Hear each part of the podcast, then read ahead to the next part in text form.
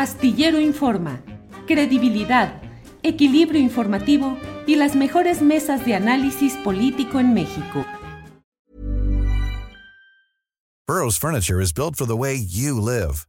From ensuring easy assembly and disassembly to honoring highly requested new colors for their award-winning seating, they always have their customers in mind. Their modular seating is made out of durable materials to last and grow with you.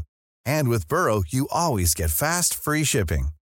Get up to 60% off during Burrow's Memorial Day sale at burrow.com slash ACAST. That's burrow.com slash ACAST. burrow.com slash ACAST. Hey, it's Danny Pellegrino from Everything Iconic. Ready to upgrade your style game without blowing your budget? Check out Quince. They've got all the good stuff, shirts and polos, activewear, and fine leather goods, all at 50 to 80% less than other high-end brands. And the best part? They're all about safe, ethical, and responsible manufacturing. Get that luxury vibe without the luxury price tag. Hit up quince.com slash upgrade for free shipping and 365 day returns on your next order. That's quince.com slash upgrade.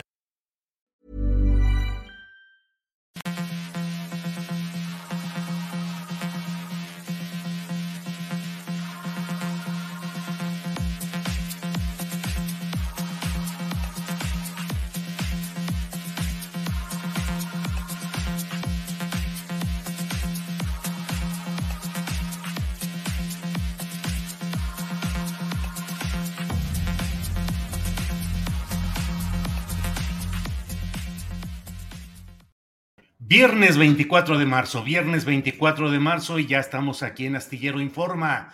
Muchas gracias por acompañarnos en este día. Ya viernesito, ya fin de semana. Para algunos y para otros, la intensidad justamente del trabajo en el sector servicios, en turismo, restaurantes en este fin de semana. Muchas gracias a todos quienes nos acompañan en esta transmisión.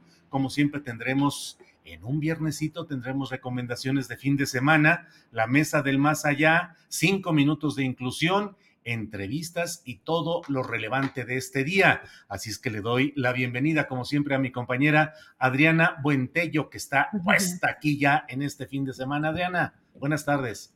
Acá, Julio, buenas tardes con el ya está duro, Julio, ya está duro ahorita el sol, ¿no lo sientes? Sí, cómo no, está fuertecito por acá. Adriana, pues ya en fin de semana, ya eh, viernesito, así es que arriba esa sonrisa, por favor, Adriana. Por supuesto, porque además tenemos muchas cosas muy padres el día de hoy. Por supuesto que cerramos, Julio, con broche de oro con esta mesa del más allá. Y además también cuéntanos, Julio, porque estás acá y tenemos evento, tienes evento, hay presentación, eh, ¿Cuál, ¿Qué incluye la gira astillero?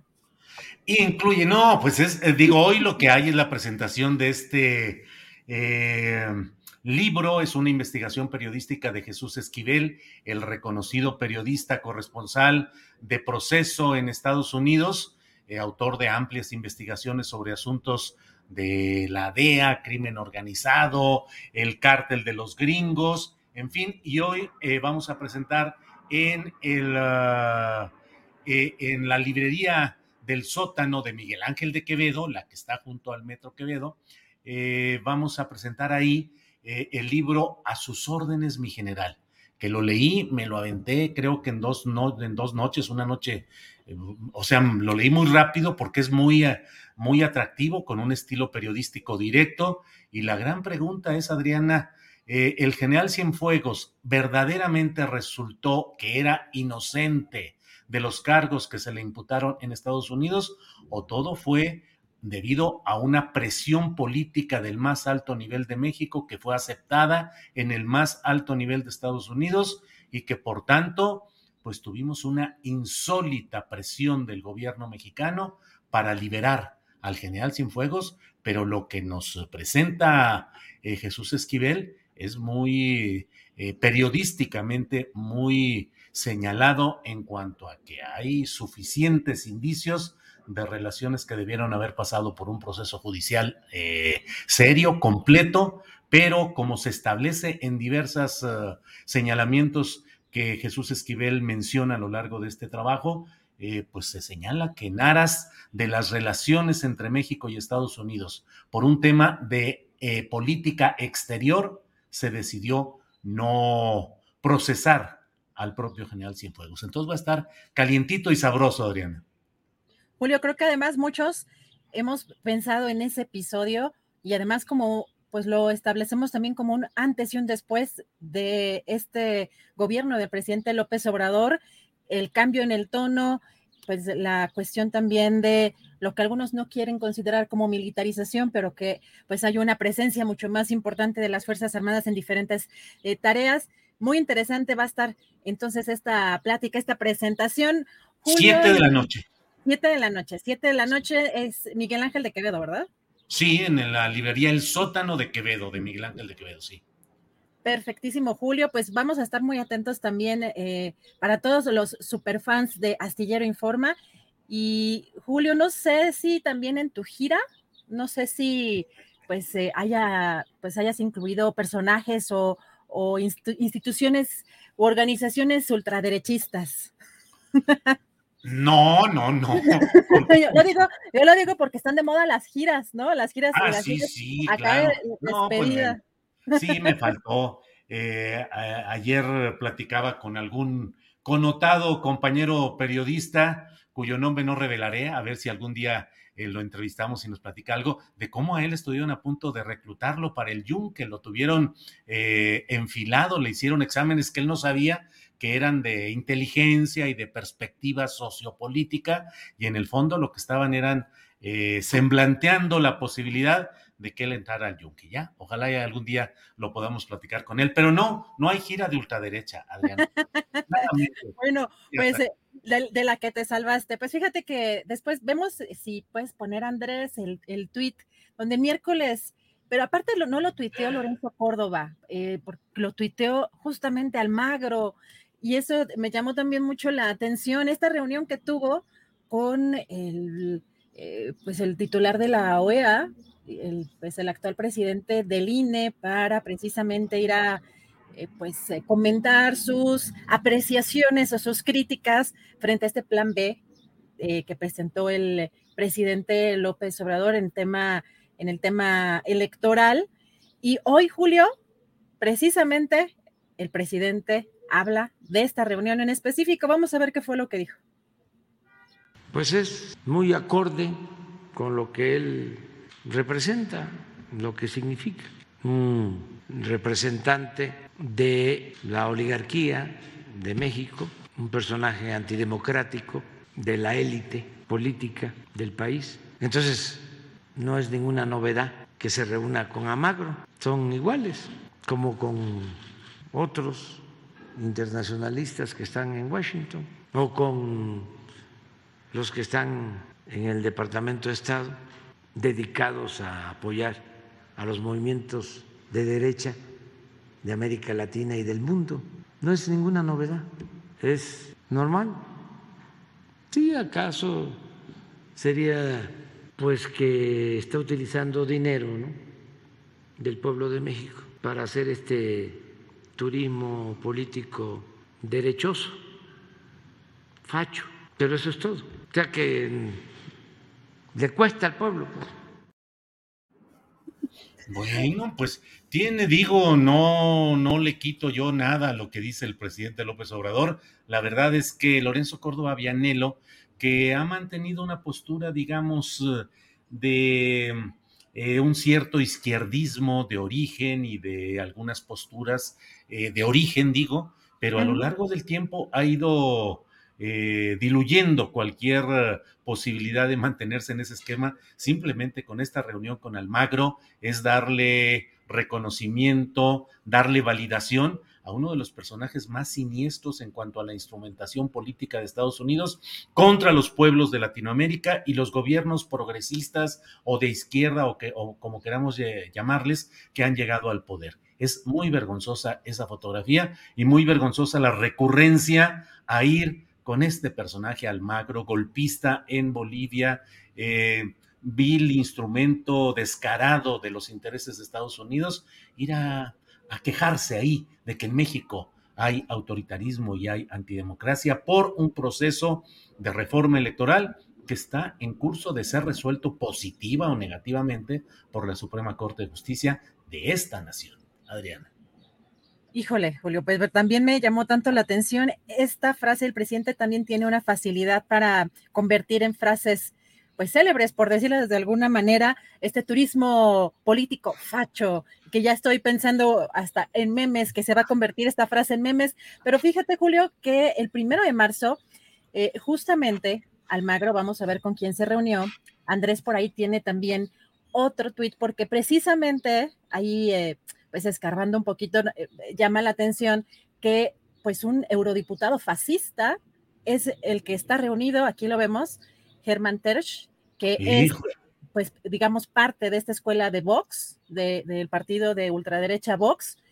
Y pues aquí están viendo, Julio, hasta qué están discutiendo. Le presentan la carta a Madrid a Almagro, al secretario general de la OEA, y este es el personaje que se reunió con Lorenzo Córdoba, un supuesto gran demócrata, un supuesto árbitro eh, que debería estar en una situación de imparcialidad y que está muy volcado en una, pues eh, ya muy, en una postura muy, pues muy clara. Eh, no sé cómo ves tú esta, pues incluso esta, este tipo de, pues de evidencias que son muy públicas y que las redes sociales pues nos permiten precisamente pues ver qué están haciendo pues personajes tanto como Lorenzo Córdoba, pero también eh, quién es alguien como Luis Amagro, Julio. Sí, pues la verdad es que es una fotografía que muestra de cuerpo entero lo que sucede en las oficinas de Luis Almagro, el secretario general de la Organización de Estados Americanos, este eurodiputado Hermann Hertz, que es un personaje de ultraderecha, o sea, absolutamente, no hay, ahí no hay ningún atenuante, es ultraderecha absolutamente.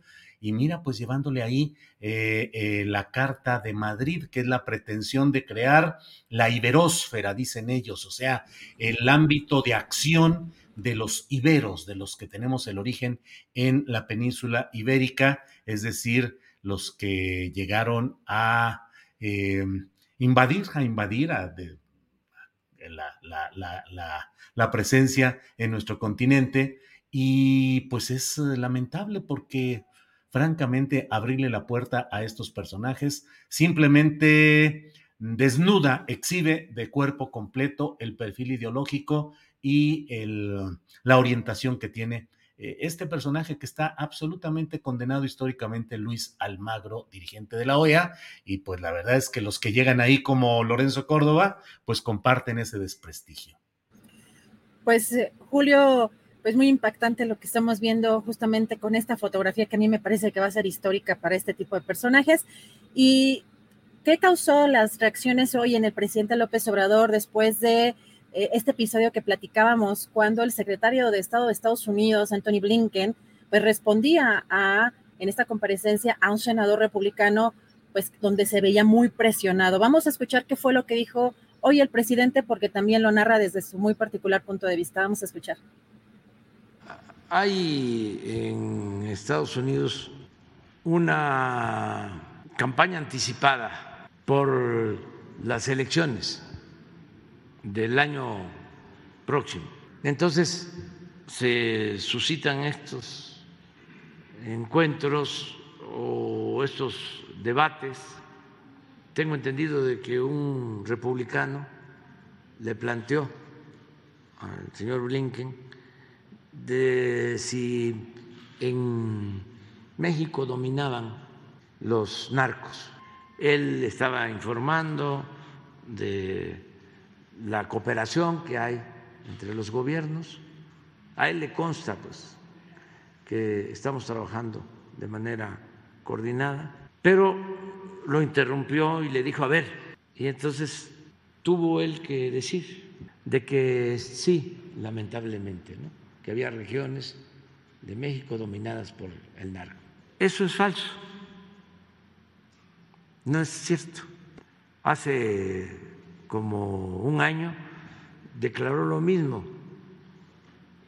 un comandante de las Fuerzas Armadas de Estados Unidos y se le informó de que no era cierto Híjole, Adriana, qué complicado es, desde luego, la defensa del interés nacional y la defensa de una postura frente a una declaración de un secretario de Estado de Estados Unidos como es Anthony Blinken.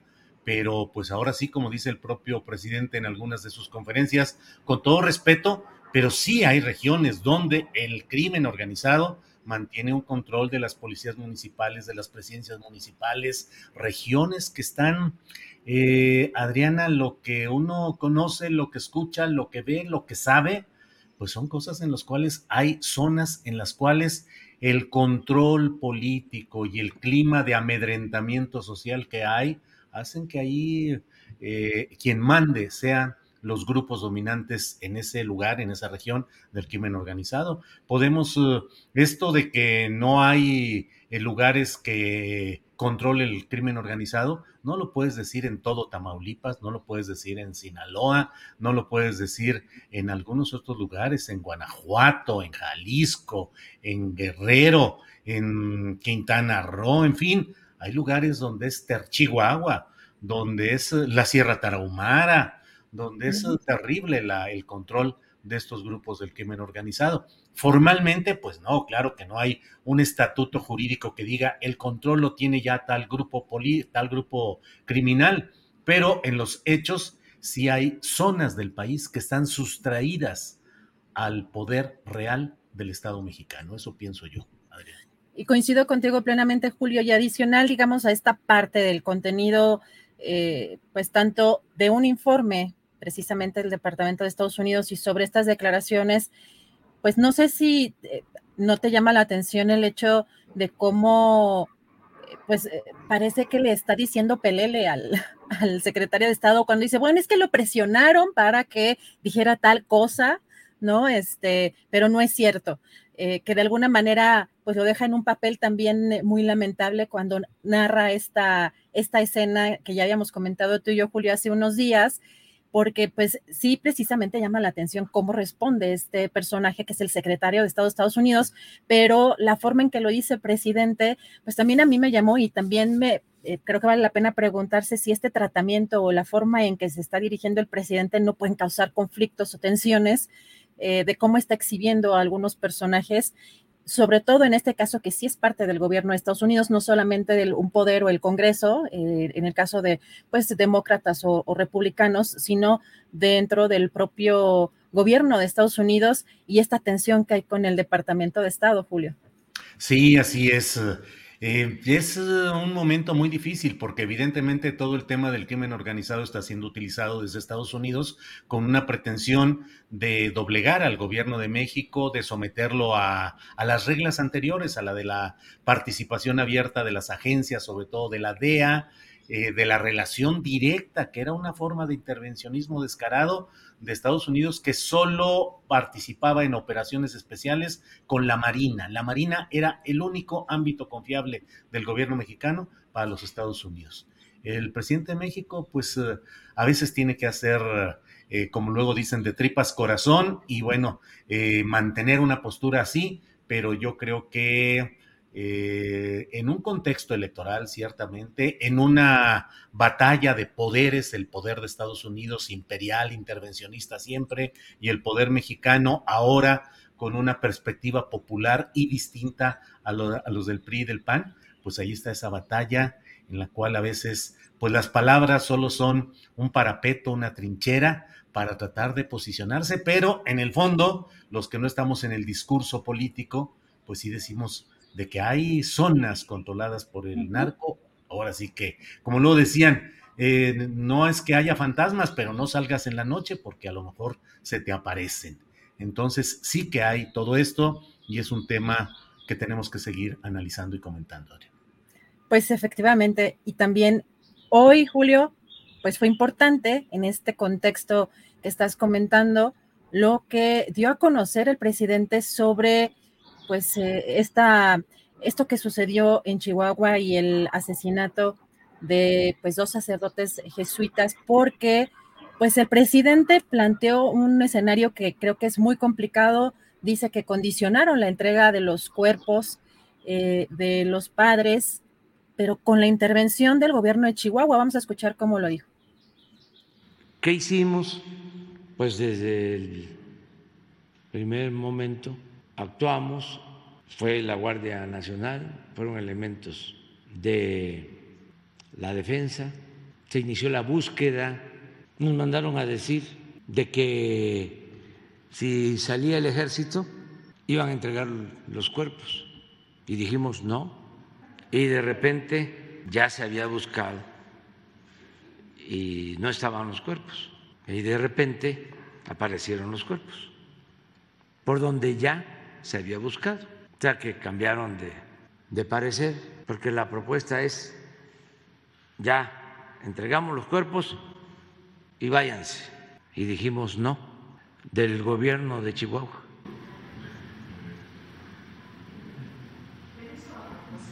Del gobierno de Chihuahua. ¿Qué sucedió? Aparecieron los cuerpos y no salió del ejército, se mantuvo y lo mismo la Guardia Nacional. Lo este, ajusticiaron. También no sabemos, a lo mejor pensando que con eso ya se iba a terminar la búsqueda y iban ya a salir los elementos que están ahí desde el primer día. Híjole, pues esas son las historias cotidianas, Adriana, de cómo está ese control en ciertas regiones donde tratan de poner condiciones. Aquí lo que es bastante grave es el señalamiento de que esa petición de que saliera el ejército y la Guardia Nacional de Chihuahua provino, dice el presidente, del propio gobierno de Chihuahua. Recordemos que Chihuahua es gobernada por la panista Maru Campos, que es un personaje bastante complicado, entre otras cosas por sus relaciones con priistas eh, como César Duarte, el anterior gobernador priista, eh, muy complicado ahí, y en pleito con el otro eh, exgobernador panista, el antecesor, Javier Corral. Difícil todo ello. Híjole, y además que esto que mencionas y lo que ayer platicaban en la mesa de seguridad de que hay zonas efectivamente pues que están bajo el control pues de muchos grupos delincuenciales, de diferentes grupos delincuenciales. Bueno, y aquí además también la, audiencia eh, que tenemos es muy amplia en cuanto a eh, lo geográfico y muchos sí, entienden que incluso la prensa, no hay, hay notas, recordamos lo que pasó con Allende, Julio, que no, pues fue información que no salió y que había gente que no quería hablar y durante dos años por lo menos fue un tema sepultado prácticamente. Y esto pues duele, evidentemente lo que está sucediendo. Eh, me parece que son muy fuertes estas declaraciones del presidente eh, hoy. Pues vamos a ver las reacciones también del, pues, del gobierno de Chihuahua, que pues yo creo que también eh, pues van a responder sobre este tema. Y respecto, Julio, también en la mañanera sobre a una supuesta eh, demanda que el presidente dijo que haría en contra del abogado de García Luna por haberlo involucrado, haberlo mencionado en, este juicio. Eh, dijo que va a esperar a que termine este juicio, pero también dio pues otros detalles de lo que espera, sobre todo de la condena. Vamos a escuchar qué fue lo que dijo Julio. sobre la denuncia al abogado, estoy esperando a ver qué va a suceder con el juicio de García Luna, porque falta la sentencia del juez. Ya el jurado propone 20 años mínimos de cárcel, 20 años de cárcel como mínimo y pena perpetua. Pero todavía el juez creo que hasta junio va a decidir en este intervalo de tiempo, en este periodo, todavía García Luna tiene posibilidad de informar, ampliar la información sobre su comportamiento, el por qué actuaba como fue acusado, si le informaba a Felipe Calderón, si tenía relación en este asunto y en otros con las agencias del gobierno de Estados Unidos. Pues Adriana, vaya que está complicado, movido y enredado y persistente todo este asunto desde diferentes ángulos y con diferente intensidad, pero ahí está todo esto, Adriana. Julio, pues eh, todavía esta trama va a tardar algunas semanas o algunos meses. Eh, fíjate que eh, todo este tema, la verdad es que sigue causando mucha polémica, pero sobre todo eh, yo veo que el presidente también está, no sé si piensa lo mismo, Julio, está esperando un poco antes que cargar más, eh, pues está, no sé, sus opiniones o sus comentarios sobre García Luna, pues está buscando precisamente em, el poder esperar a ver si puede haber más responsabilidades o se puede ampliar la información sobre Felipe Calderón. No sé exactamente si, si pudiera haber algún proceso en su contra o, cómo, o cómo lo ves tú ahí, Julio. Pues eh, es uno de las eh, grandes pendientes de este proceso político llamado Cuarta Transformación, el hecho de la virtual impunidad de esos expresidentes, eh, exocupantes de los pinos. desde luego el principalísimo que todavía pudo haber sido alcanzado por alguna acción judicial Enrique Peña Nieto, que disfruta tranquilamente de una impunidad absoluta, y por otra parte Felipe Calderón, de quien se habla mucho de la posibilidad de algún tipo de acciones. Recordemos que mm, tienen que demostrarse delitos posteriores a su estancia en Los Pinos para que pueda ser, o bien delitos que hayan sido cometidos durante su estancia en Los Pinos, pero que se demuestren claramente luego, para poder intentar algún tipo de acción judicial, pero pareciera que no hay la voluntad política suficiente. Es lo que quisiéramos ver y saber si hay algún camino judicial que se esté intentando o realmente se asume que no va a haber castigo y que solamente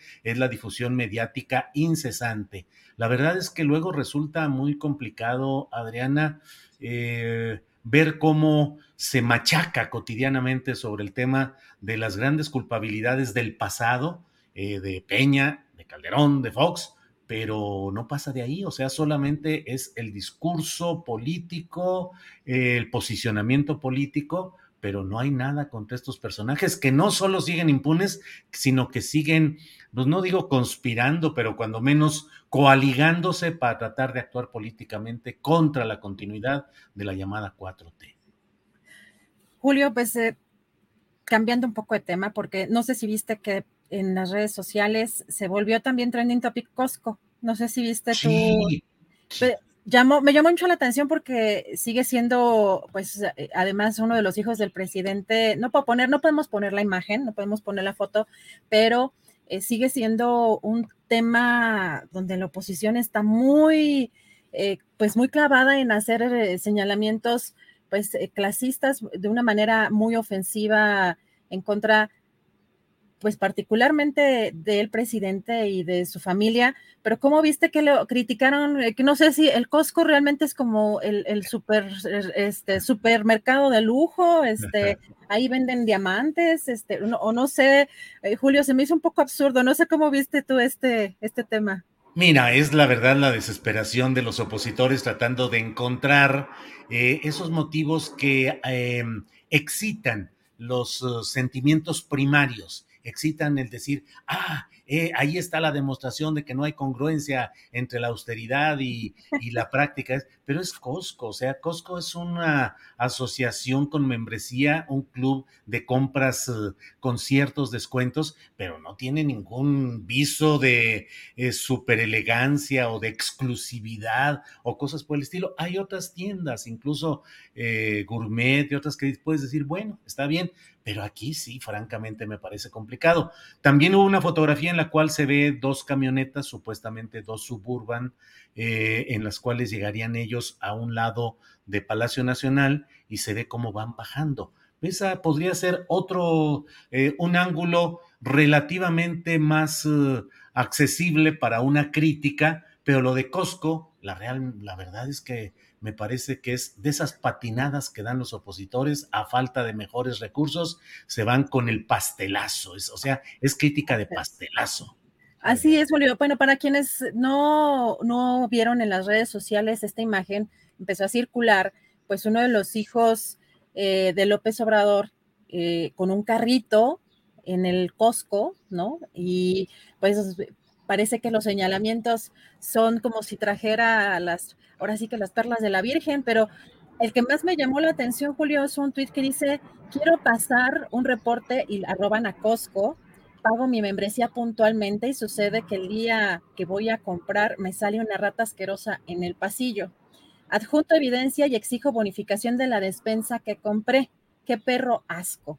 Julio tiene más de 10 mil likes este tweet eh, de una cuenta que se llama La Clau, pero muy impactante la, la cantidad de insultos en un, en un, solo tweet, pero además parece que pues, no tendría cualquier persona derecho a comprar eh, pues en un pues en cualquier establecimiento, pero muy, muy impactante el cómo uno se da cuenta de este tipo de herramientas de la oposición, Julio. Es la siembra de odio, Adriana, la siembra de odio mediante estos recursos primarios que excitan esa animalidad política a veces, esa, ese deseo de exterminar al otro sea como sea y de utilizar. Ahora, pues claro que hay estrategas en las redes sociales que están sembrando y están difundiendo todo este tipo de cosas. Nosotros hemos eh, planteado, Adriana, yo lo he escrito en Astillero y lo he comentado aquí, el periodismo y la sociedad tenemos la obligación de vigilar la evolución patrimonial de las familias en el poder.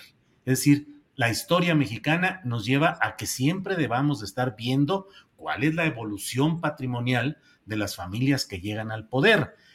Lo que haya de pruebas, lo que haya de cosas concretas, habrá que decirlo sin tener ninguna reticencia. Pero cuando estamos en presencia de estas campañas eh, francamente pedestres, groseras y obscenas y que buscan eh, crear una, un rechazo social, porque ahora están tratando de estigmatizar y lo hacen todos los días. Cuando cambie todo esto, vas a saber el repudio del pueblo por haber sido cómplice de este gobierno, bla, bla, bla. Pero pues eso es una siembra de odio que se les revierte a estos personajes, a estos promotores de este tipo de cosas, Adriana. Impresionante y sin necesidad de tener que defender a, a, ningún miembro de la familia del presidente, pero sí resulta bastante absurdo y, impactante el que además quieran que, el supermercado les bonifique porque se encontraron a alguien que les cae mal. Es, es completamente más eh, visiones clasistas y, de todo tipo eh, de asuntos deleznables. Julio, no sé, ¿te parece? Vamos a hacer una pequeña pausa y regresamos ya en una entrevista. Muy bien, Adriana, gracias. Seguimos adelante en este viernesito, viernes largo, terminaremos por ahí de las tres y media de la tarde, pero muy cargadito y muy interesante. Adriana, regresamos. Gracias. Bien, son la, es la una de la tarde.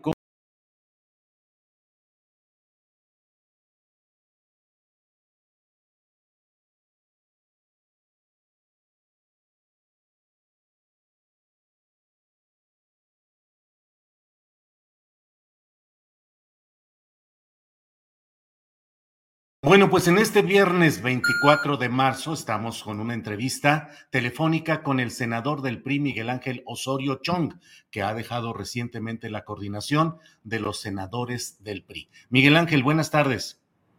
Me da mucho gusto saludarte, Julio, a la orden. Gracias, Miguel Ángel. Pues eh, pareciera que hay turbulencias constantes y fuertes al interior del PRI. Pero ¿cuál es la explicación política, Miguel Ángel? ¿Qué es lo que está buscando el grupo que te ha llevado o que ha orillado a tomar esta decisión de dejar la coordinación de los senadores del PRI? Desde la llegada de Alejandro Moreno al partido es eh, la constante en la búsqueda del apoderamiento del partido, eh, excluir, sacar, eh, lastimar a los que piensan diferente a él dado los resultados que ha venido teniendo de perder todas las elecciones durante los cuatro años de su gestión. Y, por supuesto que yo he estado solicitando que, pues, que asuma su responsabilidad, que se vaya del partido, y, esto no sucedió. Y bueno, pues me puse enfrente y buscó una y otra y otra vez eh, eh, mi salida, eh, todo lo que ha implicado el poder lastimar a mi persona y por supuesto que yo no iba a dejar, por supuesto que yo no iba a prestar a sus indicaciones, a sus acuerdos con el gobierno, con Morena. Y, bueno, de esto entonces terminó en esta acción que encabezó Añorbe y Mario Zamora eh, contra mi persona y yo les dije que no era necesario, que ahí estaba la coordinación, que eh, yo tengo, yo sí tengo dignidad política, yo sí sé de ciclos y no me prestaba yo a esos juegos eh, políticos, a estas perversidades. Miguel Ángel Osorio, pactos con el gobierno y con Morena, ¿en qué sentido y concertados con quién?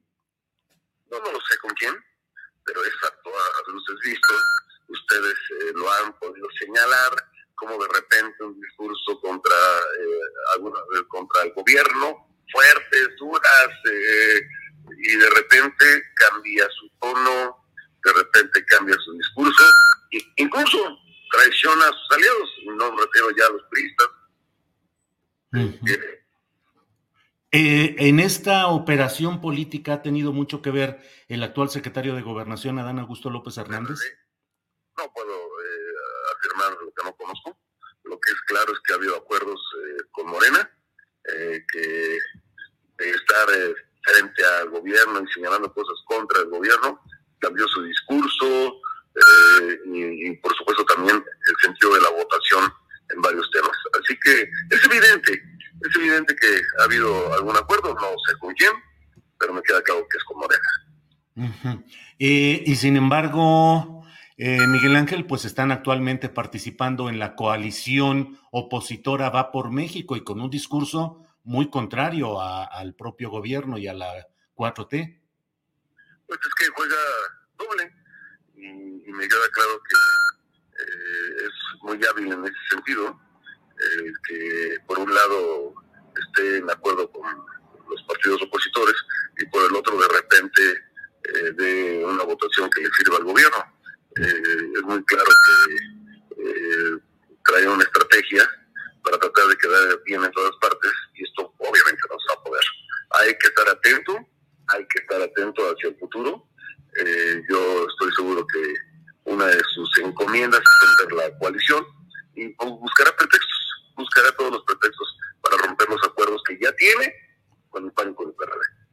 ¿Podría ser la propuesta de un candidato propio del PRI, por ejemplo, como Alejandro Murat? Pues no sé si con Alejandro Murat, pero yo creo que está con él mismo. Eh, eh, él se comprometió con el PAN a que serían sus procedimientos internos los que definían el candidato a la Ciudad de México y a la presidencia de la República, y de repente en todas las mesas, en todas las mesas dice, no hombre, eso no va a suceder, y por supuesto que ya nos veremos pasar las elecciones del Estado de Coahuila y del Estado de México. Eh, no es un hombre serio, es un hombre mentiroso.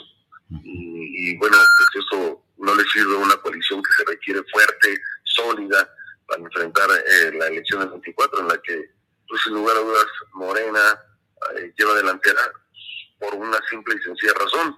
Eh, empezaron campaña desde que empezaron el gobierno. Ahí están sus precandidatas o candidatos haciendo campaña todos los días, incluso olvidándose de sus responsabilidades en el gobierno eh, que tiene cada uno de ellos.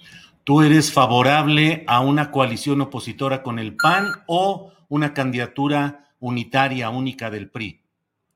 Soy quien ha empujado, eh, a diferencia de él, que incluso me ha querido eh, de lo contrario, a que se haga una coalición fuerte y sólida, a que se haga una elección eh, regional, le llaman algunos primarias como en Estados Unidos, para ir definiendo un candidato o candidata fuerte.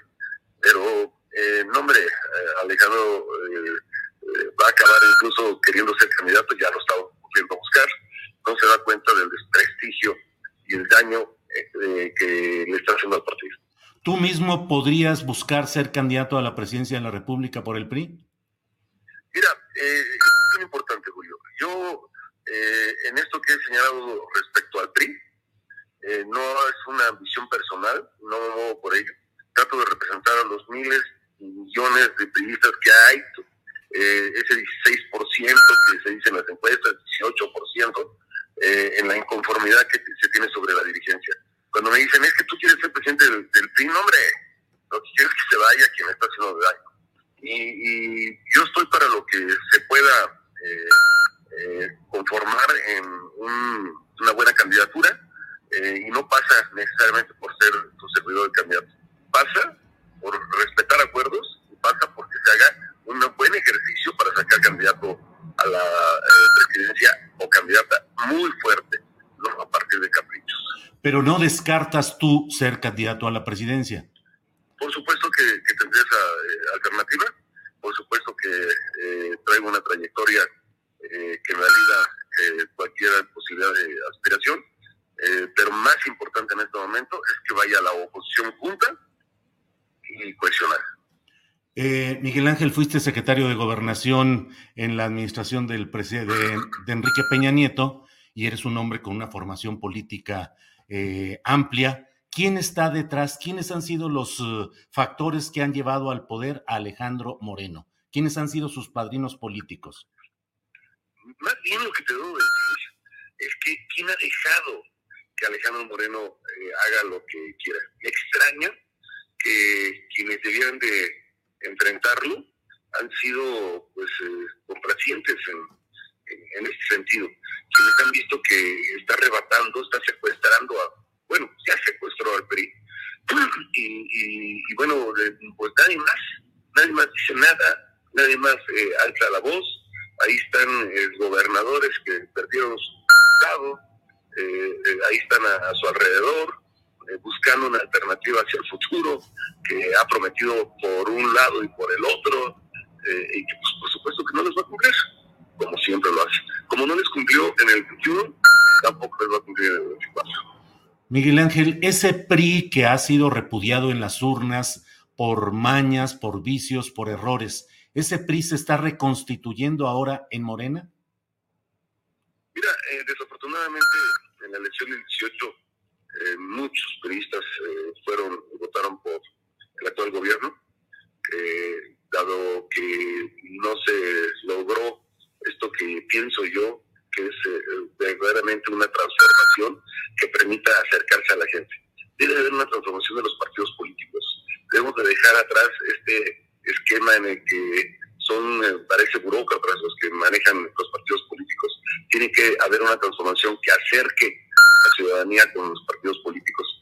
Y bueno, pues por ahí pasó el PRI y por supuesto se fueron muchos para, para Morena y que cómo rescatarlos, hoy que se dieron cuenta de lo que está sucediendo en el país, cómo rescatarlos si tienen una dirigencia que no genera confianza. Por eso mi lucha, eh, que será además permanente, porque quien eh, está haciendo todas estas eh, acciones de apoderamiento, de quitarles facultades en los estados, en los municipios al PRI, se vaya ya de la dirigencia. Miguel Ángel, estos pactos entre una facción priista y eh, la corriente de Morena eh, tuvo un momento crucial en 2018 cuando el PRI postuló candidatos a la presidencia de la República y al gobierno de la Ciudad de México que no eran priistas, que no tenían apoyo en las bases priistas y que parecían candidatos seleccionados para perder electoralmente? Mira, eh, de verdad con un gran respeto a quienes fueron candidatos y eh, no se valdría hacer eh, algún cuestionamiento al respecto. Yo creo que la estrategia que se siguió en esa campaña fue equivocada. Yo creo que se alejó a lo primero que tenemos que acercarnos, que era la base populista. Más allá de los candidatos, creo que la estrategia fue errónea y bueno, pues nos llevó a, a, ese resultado.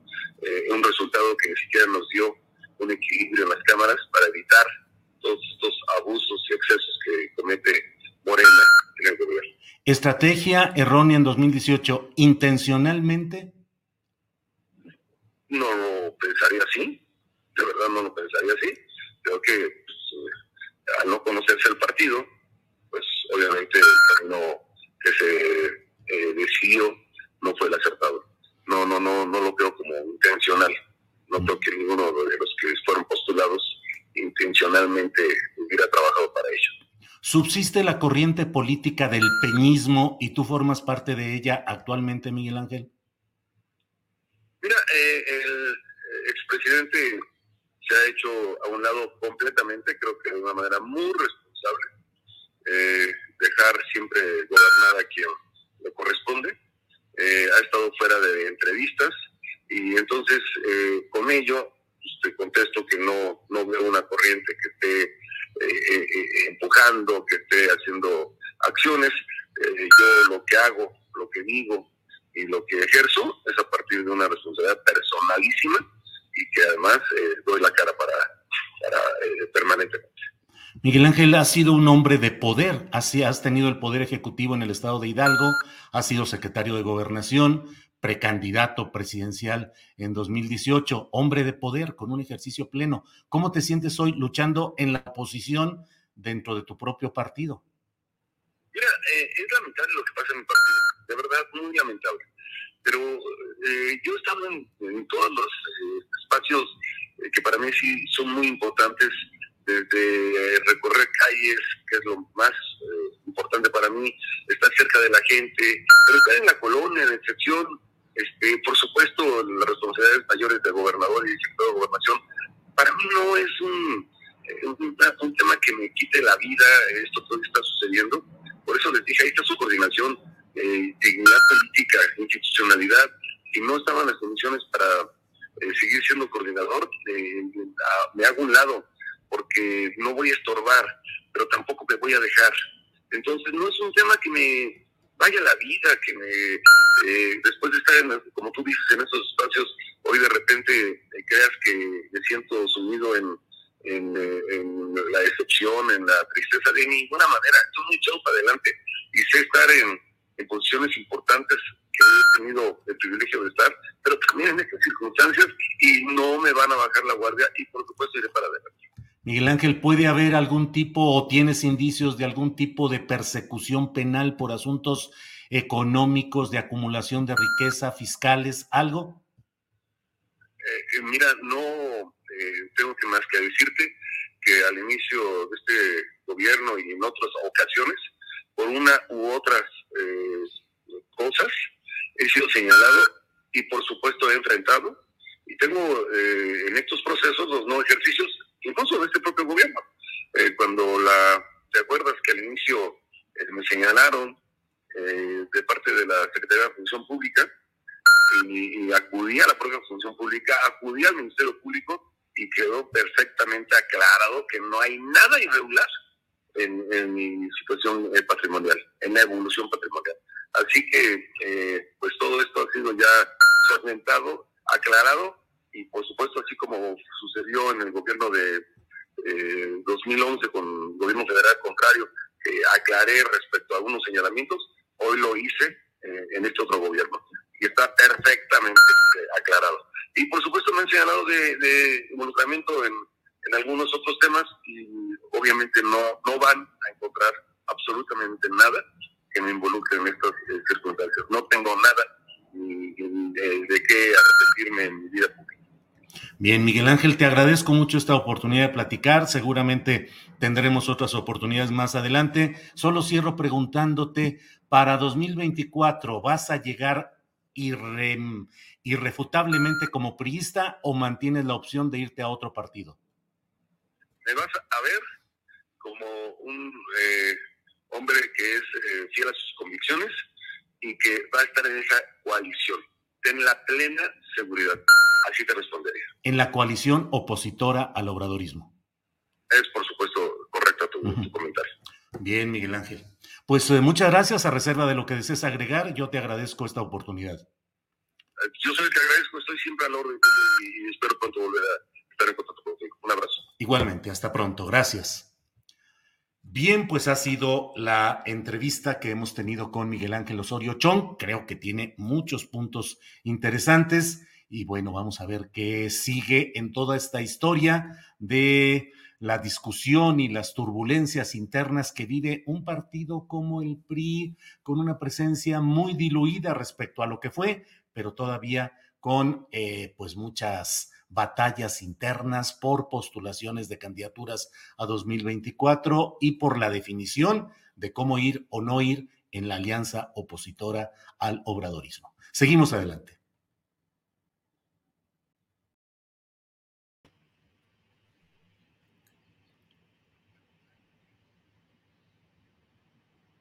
Bien, pues eh, tenemos enseguida una entrevista con quien está ahora como coordinador de los senadores del Partido Revolucionario Institucional, Manuel Añorbe, eh, guerrerense, político priista de larga trayectoria que está con nosotros. Manuel, buenas tardes.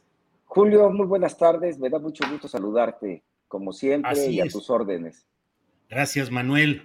Manuel, ¿por qué tanta pelea con una fracción senatorial priista que es muy reducida en comparación con lo que fue el partido aplanador, el partido que controlaba pues todos los poderes en México y que hoy tiene pues que un 10% de los senadores, una fracción microscópica creo yo en comparación con lo que fue ese PRI y ahora con estos pleitos internos. ¿Por qué, Manuel?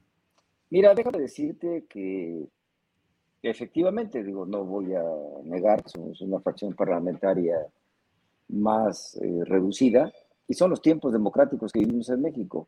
Fue la fracción parlamentaria que el pueblo de México decidió, éramos 15 y quedamos 13. Pero al margen de eso también es el derecho de las mayorías. El día de antier en la tarde, bueno, hace ya tres días, se convocó cuatro días a una asamblea general eh, extraordinaria, de acuerdo a los estatutos de nuestro grupo parlamentario, se convocó y eh, se hizo esta misma asamblea antier en la noche con presencia de quien era nuestro coordinador, el senador Miguel Ángel Osorio Chón, y éramos de 13-12, porque es, la, es, insisto, es el derecho de, de las mayorías. Y te quiero comentar que ahí presidió toda esa Asamblea General Extraordinaria, presidió el senador Miguel Ángel Osorio Chón, y eh, fue un debate muy enriquecedor, jurídico, político. Eh, él presentó un, tema, un reporte financiero de, la bancada, cosa que todo el mundo autorizamos. No, es el, no, es la, no era la litis, no era el tema, y, y ahí se propuso el relevo de la coordinación del grupo parlamentario del PRI. Eh, por supuesto, tengo que decirte que tampoco esto fue un golpe de Estado, como se ha dicho, como se dijo respetuosamente en algunos medios, o fue un golpe este, imprevisto, todo se cumplió conforme al reglamento y la ley, y además ahí eh, había dos notarios públicos, este, Julio, que estaban atestiguando todo el desarrollo de la asamblea, eh, se sometió a votación, se dio una votación libre, directa y secreta, eh, donde estábamos de 12 eh, de 13, perdón, 12. 12. Y ahí se retiraron el senador Osorio con tres compañeras y compañeros más. Nos quedamos eh, ocho. Los ocho votaron en primera ronda en una elección con urna, como lo marca nuestros estatutos. Y también llegó un voto particular de don Carlos Aceves del Olmo, que no se incorporó oficialmente. Así es. Pero que me dio el apoyo. Tú sabes que don Carlos es el líder de la CTM, Julio. Pues sí. En el PRI es un liderazgo muy fuerte eh, de los sectores más importantes o el más importante del país. Y entonces de 13 9 se solicitó la remoción y por supuesto se dio y se complementó, pero no fue un golpe de Estado. Además, a ver. Oye, Manuel, pero es el regreso del beltronismo. Tú eres del equipo de Malio Fabio Beltrones. Mira, este, Julio, qué buena pregunta me haces y te lo, te lo agradezco. Déjame decirte que, por supuesto, que yo fui vicecoordinador con mi amigo Mario Fabio Beltrone en la legislatura 62, pero también fui vicecoordinador de mi amiga Beatriz Paredes, Julio. Pero tu relación política es con Manlio. Mi relación política es con, a ver, es con Manlio, con Beatriz, mi relación política es con Jorge Carlos Ramírez Marín, mi relación política es con muchos actores políticos nacionales y locales, como guerrerense que soy. O sea, claro que le tengo una gran estimación y afecto al ex senador Beltrones, trabajé con él, pero como trabajé con Beatriz Paredes. O sea, eh, es más, hay quien me ha preguntado si fue Beatriz Paredes quien me impulsó y me puso como coordinador. Eh, quiero decirte que la senadora Paredes fue quien también votó a mi favor en esta votación, que ahí están los números y los nombres, ¿no? y, por supuesto que yo me siento muy honrado de haber transitado políticamente con muchos actores políticos, con don Rafael Rodríguez Barrera, que también fue mi coordinador, y yo fui ese coordinador en las dos legislaturas, con don Rafael, que, fue compartida con nuestra amiga Beatriz Paredes y con Mario Fabio Beltrones, y hoy soy senador de la República y fui vicecoordinador con Miguel Ángel Osorio Cho también, Julio. Manuel, eh, eh, políticamente de derecha y te lo pregunto por tu presencia en aquel acto eh, de Vox el partido de ultraderecha en México al cual tú asististe y no firmaste la Carta de Madrid, pero ahí estuviste. ¿Tu postura es más de derecha? Aquí está la fotografía. soy guerrerense, mi querido Julio, soy de centro izquierda. En Guerrero, digo, lo digo con respeto, ¿no? Pero ser guerrerense no te da esa. Digo, ni modo que me digas que Rubén Figueroa también era de centro izquierda. Bueno, yo sí. Él fue gobernador del estado, merecen mis respetos como es gobernador del estado, pero tengo muchísimos amigos de la lucha política guerrerense, tengo una gran relación con la izquierda eh, moderada, con la que fue eh, eh, una izquierda de, guerrilla en los santos años 70, como Liberto Noriega, Juan García Costilla. ¿Pero por qué estuviste en esa foto con Vox? Regidores, te lo voy a contestar, no estoy saliéndome del tema, te lo voy a contestar. Pero, pero en Guerrero, tú me puedes ubicar en el centro izquierda. O sea, no me puedes ubicar eh, en la derecha de este país. Y quiero comentarte que merece mi respeto. Yulén Rementería es un gran coordinador con quien yo tengo mucha comunicación. Y te voy a decir lo que pasó. A mí me, me invita a tomar un café el coordinador del PAN. Él mismo lo dijo, ¿eh? Yo no estoy buscando ningún pretexto, él mismo lo dijo. Cuando yo salgo de estar en su oficina, me dice, te quiero presentar a un legislador o un grupo español. Así, ¿eh? Así fue. No estoy este, tampoco buscando pretextos. Así fue, nos tomamos una foto. Yo ya no me quedé a la reunión, me salí y después ya supe quiénes, a quiénes representaba estos legisladores o legisladores. Y después se hizo pues todo el, el tema mediático. El mismo Yulén Rementería salió a disculparme en términos de que sucedió lo que te estoy platicando. Es como si tú me invitas a tomar un café, yo salgo de tu oficina y está alguien ahí y me pide una foto que es común, o, yo me acerco, tú me invitas a tomar una foto con cinco o siete amigos y resulta que son los, los guerrilleros españoles, ¿no? Que no tenía gusto de conocer en sus antecedentes, en fin, así de fortuito fue y pues obviamente mi historia, tú sabes mi historia, Julio, eh, ve mi pasado político parlamentario, en donde me he ubicado, claro, en un partido en Guerrero, centro, izquierda, sin ofender absolutamente a otras fuerzas políticas y lo que representan como fuerzas políticas. Bien, Manuel, y eh, esto es un triunfo del grupo de Alejandro Moreno, que incluso en una fotografía eh, dice, estamos sesionando ya eh, los coordinadores parlamentarios del PRI en la sede del Partido Revolucionario Institucional. No, Está él en mangas de camisa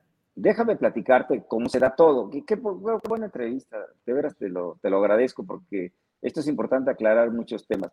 Alejandro Moreno no tiene nada que ver en la decisión de un cambio de coordinador. Con todo respeto, de lo que se diga, yo respeto y respeto mucho a Miguel Osorio, quien tiene un espacio en esta bancada. Nadie se ha atrevido, ni yo menos, a andar ofendiendo a alguien. Déjame comentarte que es el derecho de las mayorías a decidir un cambio de coordinación. Aquí no estuvo, mi estimado Julio, no estuvo Alejandro Moreno. Hubo un rumor, seguramente te llegó a ti, de que estaba en una oficina en el quinto piso donde está el grupo parlamentario del PRI. Pues yo le demostré a muchos compañeros y compañeras que me estaban esperando afuera que no estaba. O sea, es más, les dije, pásenle a mi oficina, ¿no? Había amigos aquí de mi, de mi coordinación, perdón, de mi comisión de estudios legislativos pues trabajando algunas cosas, pues, se dieron cuenta que no estaba, después decían que iba a llegar. Si Alejandro Moreno hubiera estado eh, el día que tuvimos la Asamblea General y como presidente y líder del partido, pues hubiera pasado a saludar y no. Oye, Manuel. Ahora, déjame decirte la foto, Julio. Sí. Perdóname. Sí. Este, después de que terminó todo, pues por supuesto que yo fui al partido, pues porque es, un, es el dirigente nacional y a notificarle que la asamblea había decidido que yo fuera el, coordinador, no coordinador del grupo parlamentario del PRI. Saludos, ahí estaba Rubén Moreira, saludé a Rubén Moreira y me fui a cenar con mi familia. Oye, Manuel, eh, lo que estamos viendo puede posibilitar, ¿tú consideras que Alejandro Moreno podría ser candidato del PRI a la presidencia de la República? Mira, esta es la primera pregunta que me hacen en ese sentido y lo que yo he visto, escuchado, no lo trae en, el radar. Bueno, yo tengo que presumirte esta bancada del PRI. Sí, dices que disminuida, te lo acepto.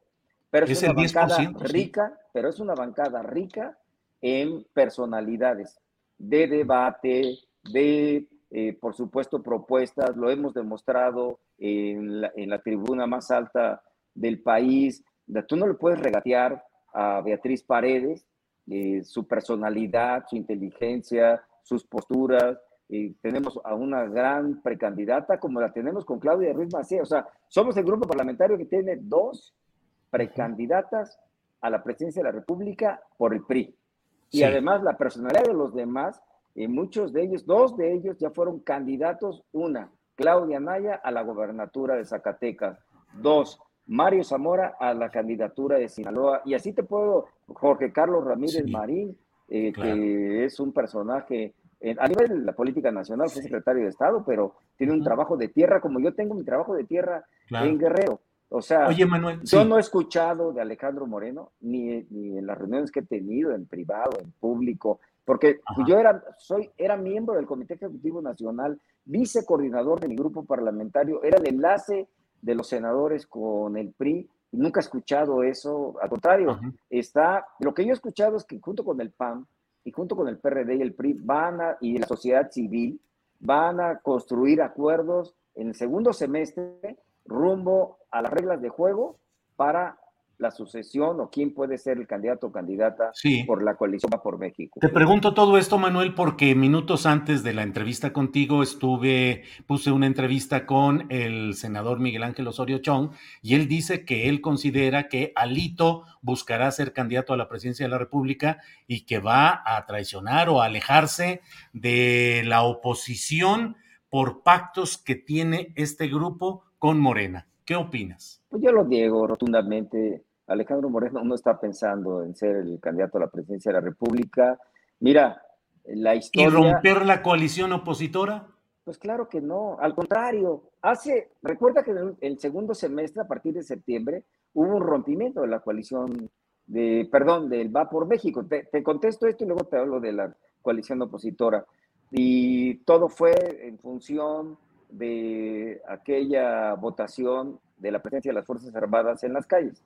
Déjame decirte que después de aclararse todo lo que pasó, eh, Alejandro Moreno y el PRI votamos, yo voté en contra de la reforma energética, digo con, con quien está a favor o en contra de esta postura, voté en contra eh, de la reforma electoral, sobre todo en la iniciativa que mandó, respetuosamente lo digo, el Ejecutivo, eh, voté en contra del plan B, vamos a presentar una acción inconstitucional ya en las próximas horas, pero, pero el tema, el tema, Julio, es que algunos medios señalaron que yo podía romper el bloque de contención, pero si no llegué del planeta Marte, Julio, soy vicecoordinador, fuimos de los que construimos el bloque opositor. Te voy a decir el primer acto del bloque de contención.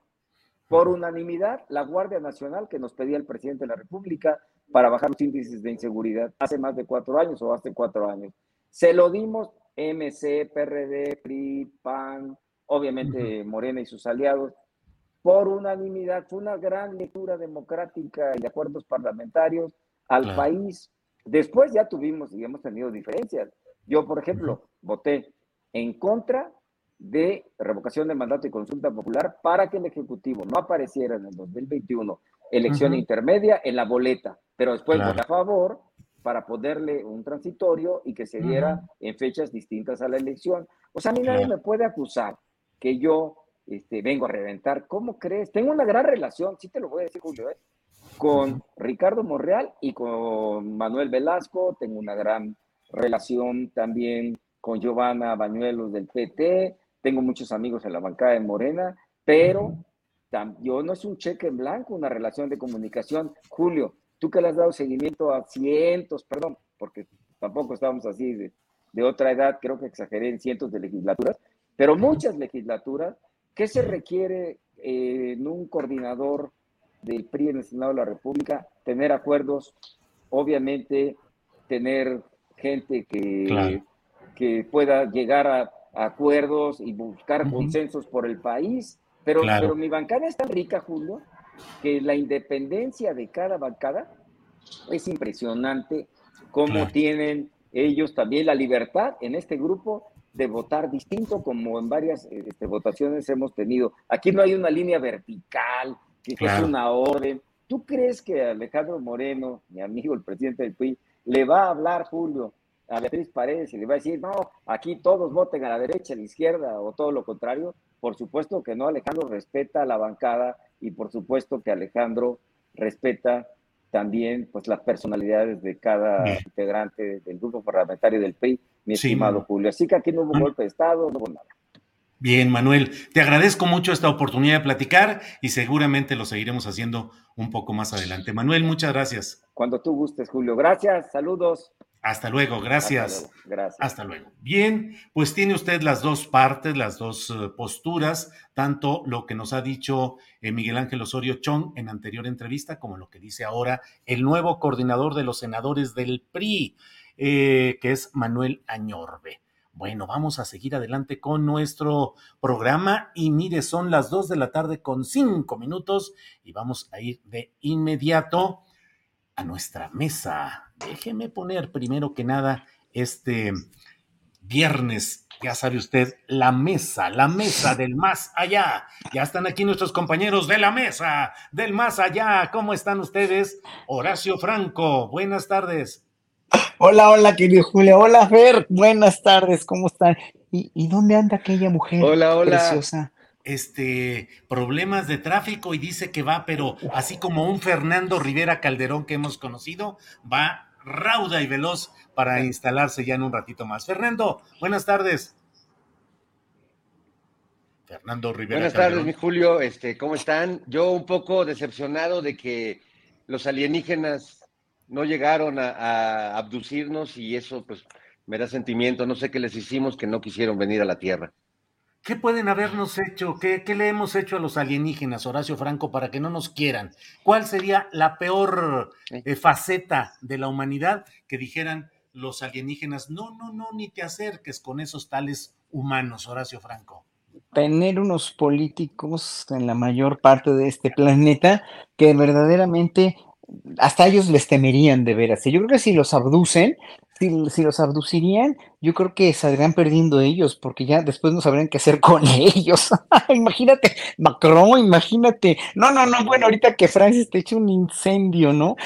¿Qué, se van a, qué van a nadar queriendo venir a, No, no, no, para nada. Yo creo que no, no tendrían, no, no, no, no tendrían este, ni cómo empezar. Es que de veras, mira, viendo el mundo cómo está, viendo Europa, viendo la guerra en Ucrania, viendo el nazismo en, eh, en Ucrania mismo, viendo cómo está todo Europa y cómo está la política eh, de todo el mundo, no hay ni por dónde empezar a corregir esto. Está bien en chino, ¿eh? está bien difícil, está, de veras que cada vez lo veo peor. Y aparte la economía, pues, ¿no? Pero todo, todo, todo es gobiernos títeres como el de Macron, gobiernos títeres de las grandes, de los grandes empresarios y de los grandes intereses económicos. En eso estriba todo, nada más. Pero uh -huh. los pueblos ya están despertando a ver si algún día nos hacen caso.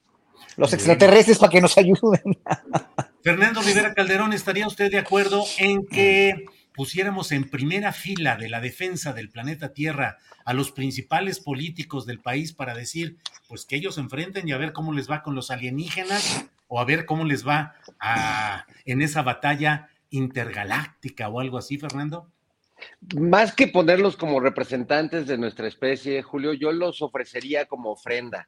Como ofrenda. Sí, sí, sí, como lo hacían los aztecas, este, que, que agasajaban. De hecho, por eso se le antojó a Cortés llegar a, a Tenochtitlan, porque pues llegando a las costas de ese viejo, ese viejo mundo, pues este, Moctezuma le mandó oro, incienso y mirra, este, y la verdad es que pues el otro quedó este, deslumbrado. Yo creo que si les mandamos a Alito, a Osorio Chong, a Xochitl Galvez, a Lili Telles, a Cuadri, quizás, eh, sí. o sea, lo vean como de China, esto es lo mejor que nos pueden dar los humanos, mejor sí. vámonos a otro planeta, ¿no? Sí, sí, sí, sí, podría suceder. Y en lugar de sacarles el corazón, que los alienígenas les sacaran la cartera o las cuentas bancarias a estos políticos, Fernando. Pues sí, o que, o que se la cuiden, ¿no? Como el presidente en aquel debate presidencial cuando Anaya pasó cerca de él, que así como que se agarró la cartera. Yo creo que si vamos a mandar a estos emisarios, pues sí deberíamos este, advertirle a, nuestros eh, compatriotas, com, compañeros extraterrestres, compañeros de galaxia, que este, pues tengan cuidado con, con sus carteras intergalácticas. Horacio Franco, gracias Fernando. Horacio Franco, acaba, acabamos de escuchar una entrevista con Miguel Ángel Osorio Chong y entre otras cosas dice que él considera que Alito está haciendo todo para ser el próximo candidato del PRI a la presidencia de la República y romper el, el pacto el, al grupo opositor. ¿Cómo, ¿Cómo sería México con una candidatura de Alito Moreno para presidente de la República? ¿Cómo te la imaginas? Mira, yo primero agradezco, agradezco mucho que, que, este, que ahorita Alito Moreno tenga las riendas, porque verdaderamente pues va a hundir más al PRI, o sea, ya más no se puede hundir. Cuando pensamos que no, más no se podía hundir, ya pues este hombre se reivindica otra vez con toda su, su, este, su hipocresía, con todos sus malos manejos, con todo, y, va, va, otra vez. El poder pone a Ñorbe, que acabo de ver su entrevista. Mira, antes el PRI era hermético, era totalmente de hormigón, era, era una cápsula de hormigón en la cual era imposible pensar tan siquiera que tenían diferencias y que toda la ropa sucia se lavaba en la casa. Hoy por hoy que la ropa sucia se lava fuera de la casa, pues vemos lo débiles que son y, creo que lo débiles que fueron antes, aunque habían pristas muchísimo más connotados y más inteligentes de los que tenemos ahora no podemos negar lo que en los 60 y en los 70 había gente muy, muy connotada, políticos muy de buena cepa, dijéramos, pero nunca ventilaban estas cosas. Hoy que las están ventilando y que estamos, yo estoy con este espectáculo verdaderamente fascinado, porque digo yo, bueno, pues están sacando las uñas, están dejando ver muy en claro quiénes son. Y finalmente lo que va a pasar es que, pues obviamente Alito va a acabar hundiendo ese partido, pues ya lo dijo Osorio Chong, ¿no? Ya lo estaba hundiendo y ahora sí que pues, le, va a costar todavía más y más y más y más y más votos y, y, más pérdidas, ¿no? Pues ahora sí que qué bueno. Me alegro muchísimo que Alito sea el PRI, porque pues si es lo que quiere representar un partido, que es lo que quieren para ese partido, pues se lo merecen y se lo han merecido siempre. Nomás que antes no dejaban verlo y hoy sí lo dejan ver ya después de tanto daño inmenso que le hicieron al país, pues ahí está el PRI, perfectamente bien colocado, bien posicionado, bravo, que Alito sea el candidato a la presidencia que seguramente no va a ganar, a menos que tramen un mega fraude, pero mira, ya el pueblo no está, ya no está para eso, ¿eh? incluso, incluso creo que hasta los panistas les erizarían los pelos a todos los panistas tener un presidente como Alito o, postular un candidato como Alito Moreno que los traicionó a los mismos panistas, pues no, no, no, amigo, no se hable más, qué bueno, mira, me alegro tanto, estoy tan feliz que un partido que él hizo tanto daño a México ya se esté desmoronando que pues ahora sí que, que vengan más alitos, hombre. más alitos. Sí, yo, creo que ahí lo que, perdón, lo que le faltó decir a, a Osorio Chong es que Alito va a ser el próximo candidato que pierda la presidencia de México, este, representando al PRI, este, porque ya, ya va a ser una bonita colección de candidatos perdedores desde Francisco Lavacida Ochoa. Así es, Fernando Rivera. Ahora, ¿te sumas tú como sector social, manifiestas tu respaldo desde el sector monocordio para esa candidatura de Alito Moreno? Como Horacio Franco, ¿te emociona la posibilidad de que vaya esa ruta de declive, Fernando? Sí, cómo no, yo también soy Team Alito, Alitover, este, totalmente, sobre todo, mira, después de escuchar a este señor Manuel Añorbe, que ah, resulta que es que fue casi amigo de Lucio Cabañas, Julio, lo hice, estaba casi en la guerrilla al mismo tiempo que, en el partido oficial. No, bueno, un personajazo, me, encantó. Yo creo que esa, esa mancuerna es una mancuerna eh, no ganadora, pero me encanta que estén encabezando al PRI y, y haciendo o terminando de hacer lo que hicimos también, eh, pues, millones de mexicanos con nuestro voto hace algunos años. Bien. Eh, Horacio, eh, hoy ha habido una frase del presidente de la República que ha generado mucha polémica y mucho análisis. Dice, le responde al secretario de Estado Blinken de Estados Unidos, le dice que no es cierto, que en México no hay regiones o zonas que estén en poder o bajo control del crimen organizado. Yo ya he expresado mi punto de vista en la primera parte del programa, señalando que desde mi punto de vista sí existen regiones donde hay una clara y fuerte presencia de control eh, social y político de estos grupos. Pero ¿qué opinas, Horacio? ¿Hay regiones de México donde lo que domina, donde el poder lo ejerce el crimen organizado? Mira, no lo sé porque no vivo ahí y lo que sí sé es que dejaron tan hecho un desastre los gobiernos anteriores, pues desde Calderón con la guerra contra el narco y todos los las masacres que hubo y todo el empoderamiento del narco en un narcogobierno, eh, en dos narcogobiernos como los anteriores, eh, obviamente no se van a eliminar así por, por, por default, así por, por, por como si los abducieran los extraterrestres. No, eso no va a pasar la costumbre se quedó, el derecho de piso sigue habiendo incluso aquí, lo sé, en, algunos lugares de la Ciudad de México, el cobro de derecho de piso. O sea, el crimen organizado ha estado coludido con autoridades, con policías, con ejército, etcétera. Y eso ya lo sabemos, ya lo estuvimos viendo con Ayotzinapa. O sea, como ciudadanos, no nos, no, o sea, no quitamos ese dedo del renglón, ese punto de vista crítico. Ahora, como un presidente que dice, que, trata, está tratando de que esto cambie y que trata por todos los medios de, de, de, hacer que esto funcione un poco mejor, pues le está costando mucho trabajo y por eso la seguridad, aunque sí ha habido una disminución de, muchas cosas, sustancial de coches, por ejemplo, de robo de coches o lo que, lo que enuncian en cada, en cada este, informe que dan, de secuestros mucho también, pero pues ahora sí que el crimen organizado es una infraestructura económica muy próspera, es una infraestructura económica de la cual sobrevive mucha gente y de la cual finalmente está, eh, eh, eh, no es como por ejemplo el huachicol, que el huachicol era una cosa mucho más eh, localizada y mucho más este, enquistada en una, en una institución como Pemex. Aquí el crimen organizado incluye muchísimas cosas, el narcotráfico, pues estoy hablando de narcotráfico, incluye muchísimos rubros de muchos tipos de droga,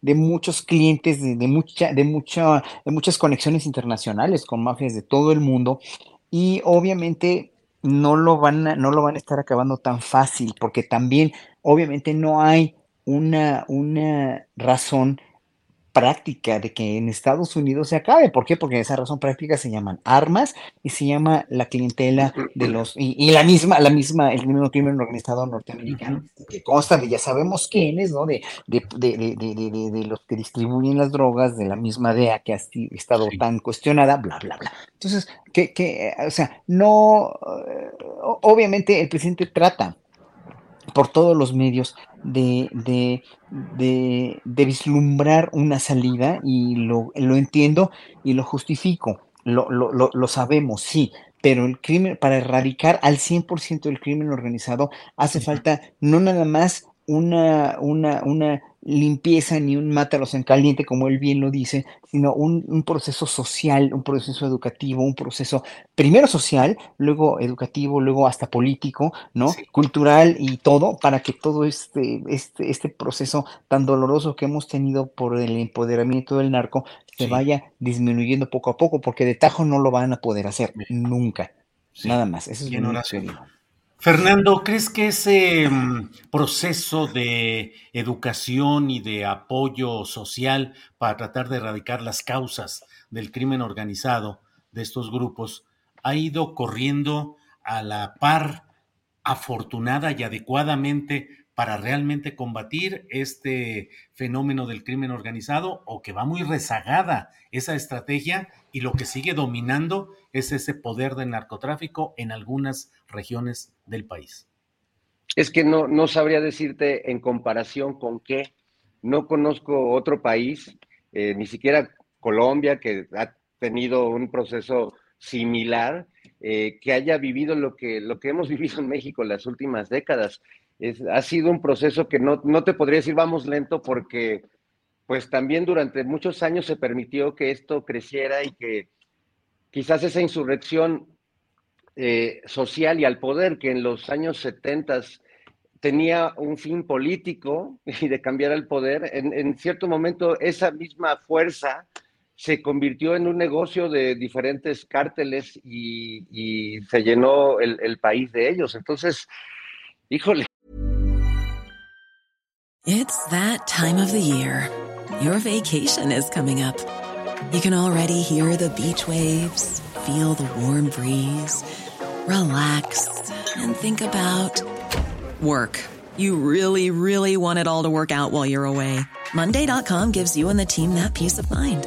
When all work is on one platform and everyone's in sync, things just flow wherever you are. Tap the banner to go to Monday.com. Hiring for your small business? If you're not looking for professionals on LinkedIn, you're looking in the wrong place. That's like looking for your car keys in a fish tank.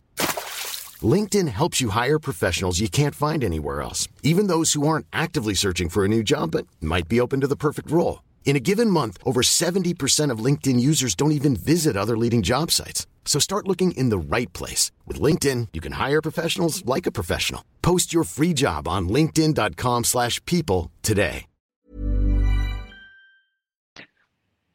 Es, es, es eh, que, habría que pensar eh, cuánto tiempo de desidia política de, de, no mirar hacia allá como lo hizo Vicente Fox en su sexenio, o de agitar eh, sin ninguna estrategia el avispero como lo hizo Felipe Calderón, pues yo creo que podríamos decir que ahí va, pero no hay manera, y siempre tendrán ese argumento quienes eh, critican eh, más duramente a, esta administración, porque bueno, claro, yo, yo sí creo que eh, no debe convertirse nuestro ejército en un, en un cártel más peleando con los otros cárteles y esta política ofensiva de Felipe Calderón, estoy convencido de que desangró de, a este país como no había sucedido desde la revolución cristera o la, la revolución mexicana.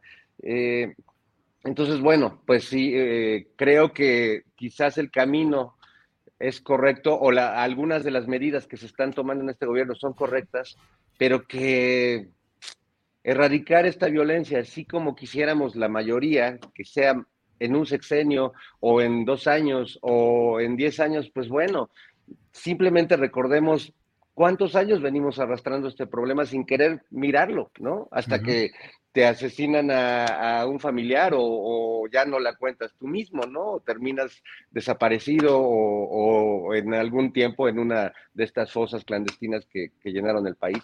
Es, es, un poco de eso, Julio, no, sí. no tendría punto de comparación. Bien, Fernando. Eh, Horacio, eh, otro punto polémico ha sido el, el planteamiento del propio presidente de la República respecto a Donald Trump. Lo ha equiparado o ha eh, referenciado el hecho de lo que está pasando en Estados Unidos con Donald Trump con su propio proceso de desafuero. ¿Encuentras similitud en esos episodios históricos, Horacio? Yo creo que no tuvo nada que ver, ¿eh? Yo creo que fue un, una referencia totalmente banal, casi fútil, ¿no? no pero, pero pues, pues lo, lo, dijo como, como una referencia nada más. No adentró más, yo creo que no, no, este, no defendió a Trump para nada, ¿no? Hoy, hoy incluso dijo algo de Trump eh, en un momento dado en la mañanera donde sí lo ponderó como un presidente muy difícil por lo del muro, ¿no? O sea, no creo que eh, yo, yo creo que el presidente sabe muy bien políticamente hasta dónde llegar con esos comentarios. Y todos los comentarios que ha hecho últimamente sobre los secretarios de Estado, sobre, sobre el, el este, el gabinete, como el, el, el, este, este diminutivo que puso el buró, el, no, no el buró, era, Departamentito era el departamento. del Departamento de Estado. el departamentito y todo lo hace de, de, una manera contra los senadores este, republicanos también. Sabe perfectamente qué está haciendo y sabe perfectamente. No, no da paso sin guarache este señor. En verdad, cada vez lo admiro más porque, en serio, no está poniéndose la soga al cuello ni está eh, escupiendo para arriba con esas declaraciones. Sabe muy bien lo que dice y precisamente no pone en riesgo la relación binacional porque hasta ahorita siempre ha sido muy respetuoso con la gente con la que tiene que ser respetuoso. Y, sí, y, finalmente, pues aunque Kenny López Rabadán se enojó mucho con Héctor Vasconcelos y le, le, le, le, dijo que cómo era posible que, que, él sí se metiera en política exterior de Estados Unidos. Pues no, en la política interior de Estados Unidos no se mete, perdón, López Obrador no se mete. Y finalmente está lo único que está haciendo al declarar estas cosas es estar defendiendo la soberanía nacional de México porque sí se está viendo muy afectada. Se está viendo afectada por, eh, por extranjeros, por todos estos que mencioné, ¿no? Como por Lorenzo Córdoba, que ahorita está verdaderamente pues echando tiros con esta este golpe de Estado que quiere dar, ¿no? Esta, esta cuestión de que, que es aberrante, que es verdad, ya me parece tan decadente y tan, tan, tan fuera de lugar, ya se va, pues que se vaya dignamente. Bueno, lo bueno es que la historia, que, que ahorita la historia así, la historia se asimila mucho más rápido gracias a las redes sociales, gracias a, a toda la información ultra mega rápida que hay que le tiene que llegar a más gente, obviamente, este tipo de información, porque los medios convencionales pues no les llega, pero ya pronto va a, o sea, ya la historia, la historia está juzgando rapidísimamente a toda esta camarilla del INE que en verdad eh, eh, pues ha, representado un papel muy indigno porque pues porque quiso, ser parte política y no quiso ser juez. Bien, Horacio. Eh, Fernando, mm, ¿qué pensar de esta gira? El presidente de la República hoy en la conferencia mañana de prensa dijo que era una gira de turismo político derechoso y facho. Eh, ¿Cómo ves esta gira de última, ya de despedida de del, consejero presidente del INE, Lorenzo Córdoba, que ha ido a lugares realmente contrarios al interés de México, entre otros, ni más ni menos que con Luis Almagro a la Organización de Estados Americanos. ¿Cómo ves a este viajero internacional, Fernando?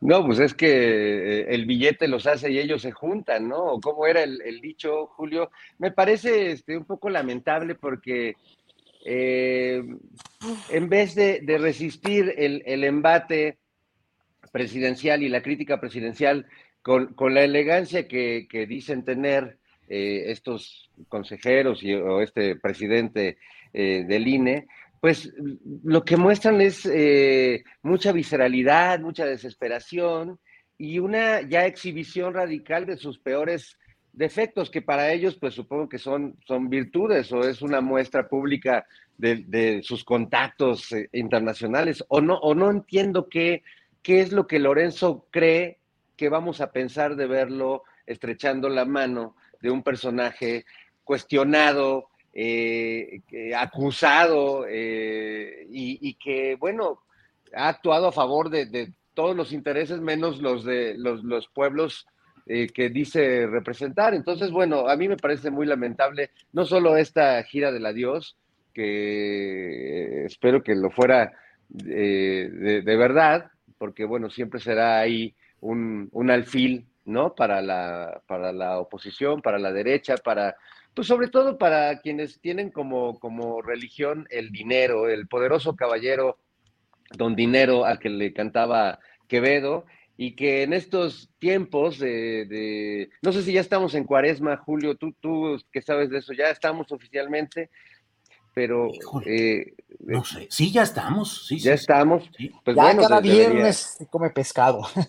sí. Bueno, pues este, así como, como quienes fuimos bautizados o tenemos la religión católica, o por lo menos creemos tener la religión católica, pues entramos en cuaresma, pues estos que creen en el dinero, pues entran en esta, en esta gira eh, megalómana, eh, aprovechando pues sus 15 minutos de fama, ¿no? que espero que la aprovechen tanto como el dinero que se va a llevar eh, y como el que se ha llevado a lo largo de mucho tiempo, detentando la democracia, guardándola como si fuera Excalibur, la, la, espada, la espada del augurio, como si fuera este, el arca el Arca de la Alianza, Julio, eh, Lorenzo Córdoba y todos estos personajes del INE, pues en realidad son, son como este eremitas que, guardan los secretos que pues ni tú, ni Horacio, ni, ni Ana Francis, ahora ausente, y tu servilleta, pues no, no sabemos de esas cosas. Bien, Fernando, pero ya está presente Ana Francis, estaba ausente, pero ya llegó la que andaba ausente. Ana Francis, ¿cómo estás? Buenas tardes. Ay, corriendo, amigos, así. Ah, ¿Por qué? Ah, porque está muy dura la grilla, está muy duro el tráfico, está muy duro el calor, ¿o qué? Fíjate, está duro el calor. Fíjate que hoy en realidad ando jangueando con unas señoras teólogas feministas Ándale. Y acá, mira, la más, con el perdón de mi francés, la más pendeja te arma una tele a colores. Entonces es mucha diversión. Ah. Entonces, por eso ven la palomita que está detrás de mí.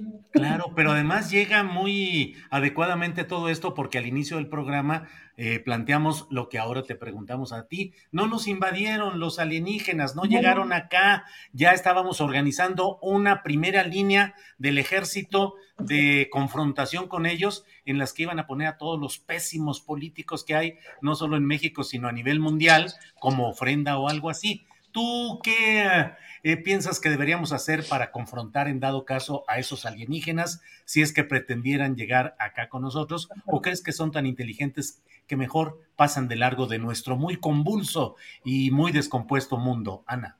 Yo pienso que un baile sonidero, Julio. ¿Quién puede resistir esa tentación? Tú llegas a donde empiezas, a donde sea, y empiezas a escuchar tan, ¿no? O sea, mañana pueden llegar, mañana porque mañana hay sonideros en el Zócalo. Inmediatamente empiezas a hacer así, ¿no?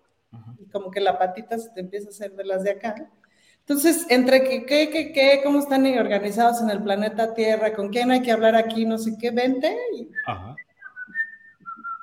No, no te creas que soy una gran bailarina, Julia, pero, Julio, pero le echo un montón de entusiasmo y sobre todo, híjole, es fascinante ver a la gente bailar, ¿no? No, no, no sé si a ustedes lo disfruten, yo lo disfruto muchísimo. Sí, sí, sí, sí, sí.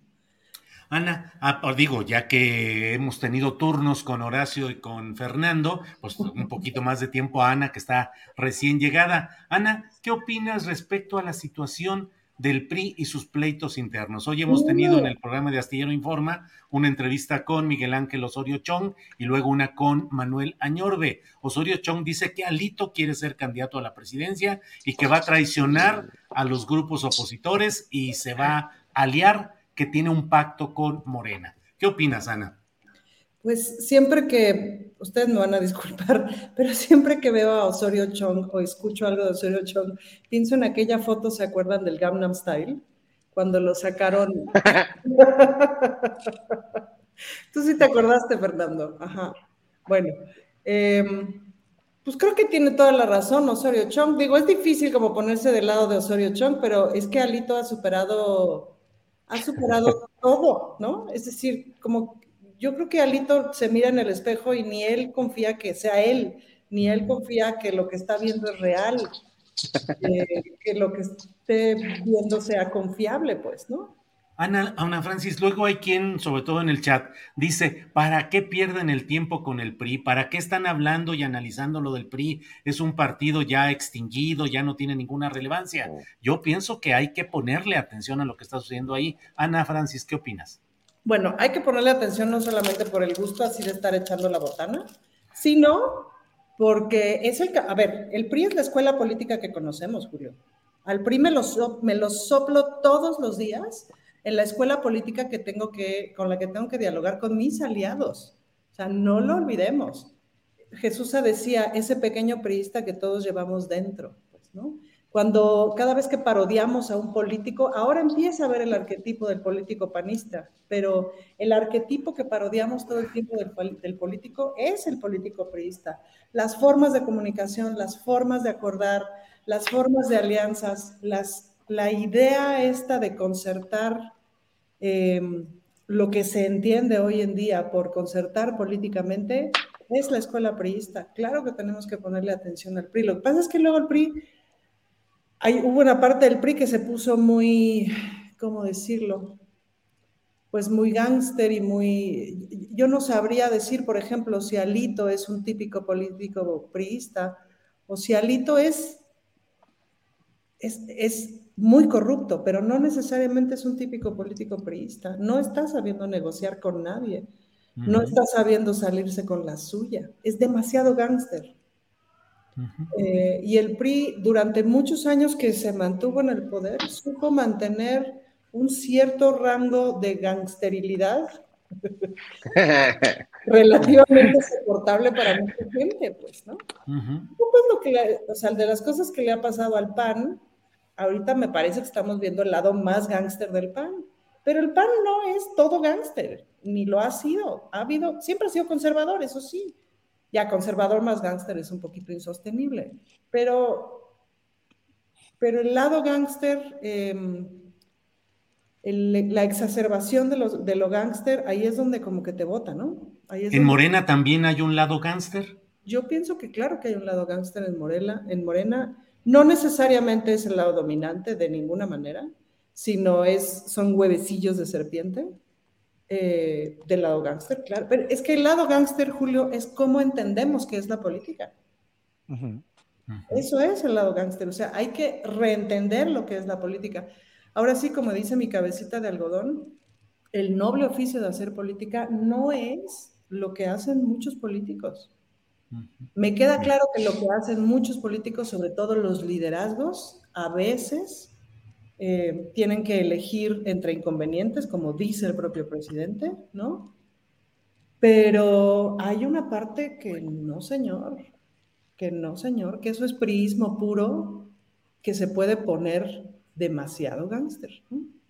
Bien, Ana Francis. Horacio Franco, el 18 de marzo el presidente de la República dio un discurso en el cual evocó el pasaje histórico de la sucesión presidencial de 1940, en la cual el presidente Cárdenas del Río eh, optó o impulsó o toleró eh, la candidatura de Manuel Ávila Camacho de la derecha y no la del general Francisco mm. J. Mújica eh, de la izquierda radical.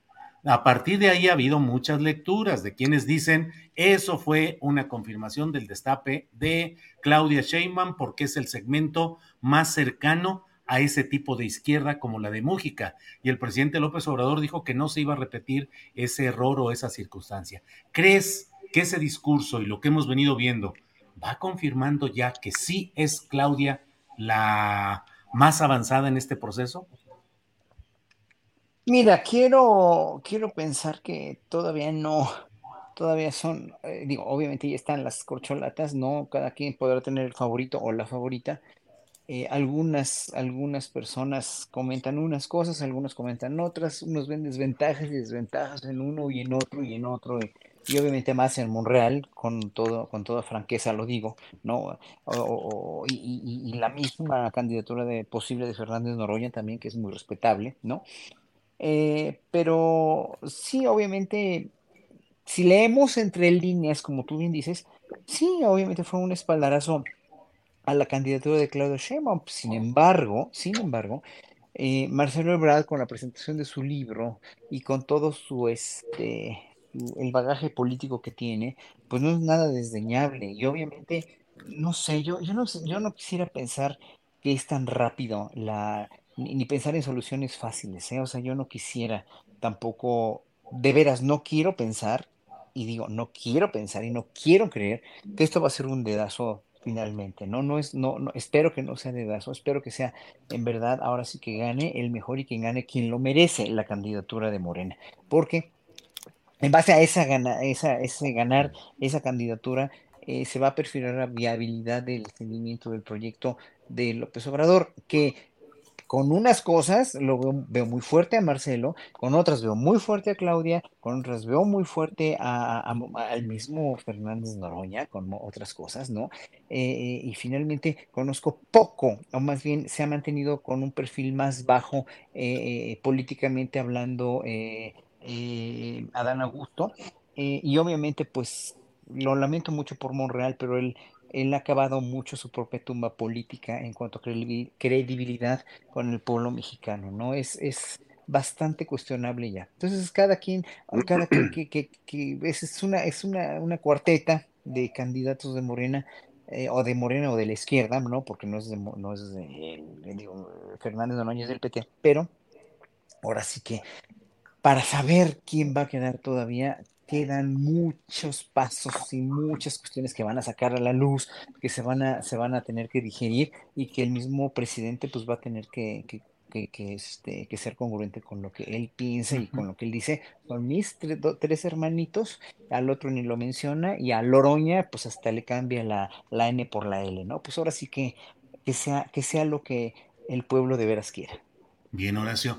Em, Fernando Rivera Calderón, creo que en la ruleta de la vida te toca analizar el caso de Marcelo Ebrard, que presentó su libro 48 horas después del acto sabatino en el Zócalo presidencial.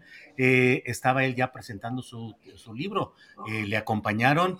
Eh, Elena Poniatowska, Ricardo Rafael, luego la propia Elena Poniatowska dijo que no sabía exactamente que iba a ese tipo de, actos de, destape o acto político, pero eh, Marcelo Ebrard, su lema, según lo que ha dicho, es que él propondrá eh, decir, yo sí sé hacer, yo sí sé hacerlo, él sabe hacer las cosas. Y dice que propone la 4T 2.0, o sea, tecnologizada y avanzada. Don Fernando, ¿qué opina usted de la figura de don Marcelo Ebrard en estos momentos conforme a su corcholatómetro personal? Pues bueno, creo que Marcelo es será la gran figura clave eh, porque eh, es el candidato de, Morena que tiene más eh, simpatizantes del lado de la oposición, del lado de la derecha mexicana, quienes ponen, si tú escuchas el discurso de Xochitl Galvez o de, los panistas o de Chertorivsky o de quien quieras de ellos, pues el enfoque es que todos tenemos que tener internet y una laptop, ¿no? Y este, un celular y como, o sea, como que no se imaginan que hay otras necesidades previas que son mucho más urgentes. Entonces, bueno, pues es hasta donde alcanzan a ver la realidad y lo que creen que necesita la gente, ¿no? Eh, entonces creo que Marcelo en ese sentido, pues le cae muy bien a muchos y les parecería el candidato ideal, más allá de lo que diga el presidente y de, sobre todo de lo que digan, pues, la, gente, las, las diversas encuestas, la percepción de quienes vamos a votar, que creo que, pues, muchos tenemos claro hacia dónde, hacia dónde nos queremos dirigir. Este, por otro lado, sí creo que, bueno, pues eh, hay, hay, dos, tres cosas de, Marcelo que sí me parecen extrañas. Bueno, la, presentación de su libro, pero sobre todo que su eslogan nos remita tanto, porque yo no sé si cree que ya se nos olvidó, pero pues acuérdate que el eslogan de campaña de Ernesto Cedillo cuando iba a ser presidente, pues es que yo sí sé cómo hacerlo, ¿no? O él sí, sabe cómo hacerlo. No lo decía en primera persona, lo decían los demás. Él sabe cómo hacerlo. Y, y dijo, y vaya que no supo cómo hacerlo, ¿no? Entonces creo que no es una buena referencia este, pues como que a lo mejor sus publicistas son muy, muy jóvenes y ya pues no, no tienen esos referentes, pero pues me parece pésimo. Y también me parece pues una mala estrategia que invite a personajes a presentar su libro, pues con los que ni siquiera ha tenido una relación. Es como tratar de fingir en TikTok que es cool o tratar de, o sea, si, lo que por lo que votamos por López Obrador es porque más allá de sus múltiples defectos y sus cualidades, pues es un tipo como es. Se, atreve a decir vistes y dijiste, aunque se enoje la RAE, ¿no? Y Loret de Mola. Eh, es decir, no, no queremos otros simuladores del gobierno. También, digo, eh, Claudia también tiene sus cositas como este, irse eh, a, anunciar su boda con Marta de baile y cosas así, pero bueno, son concesiones a ese sector, pues que, que, le interesa las bodas y le interesa que, la, gente tenga internet este, y que le interesa que todos tengan paneles solares y mm. que haya energía eólica, ¿no? Y, y que pues como que su idea de la realidad urgente del país, pues la verdad no conecta con la realidad urgente del país y pues bueno, eso es, es lo que pienso, Julio. Muy bien, Fernando. Ana Francis, em, ¿qué opinas de algo que en las redes y en muchos lugares, aquí mismo lo acabamos de comentar, Horacio lo comentó, de pues ese crecimiento de Fernández Noroña, que no es militante de ningún partido, aunque es diputado por el PT y que, y que es la propuesta del PT para la encuesta presidencial, la encuesta de la candidatura, así es que estará ahí. ¿Cómo ves ese crecimiento? Suele decir Fernández Noroña, de a poquito a poquito me los voy a chingar. Y bien o mal va avanzando, bien o mal va avanzando eh, en, la, en, las mediciones de las encuestas. ¿Ves una probabilidad real de que Fernández Noroña pudiera ser candidato de la izquierda electoral del movimiento de la 4T, Ana?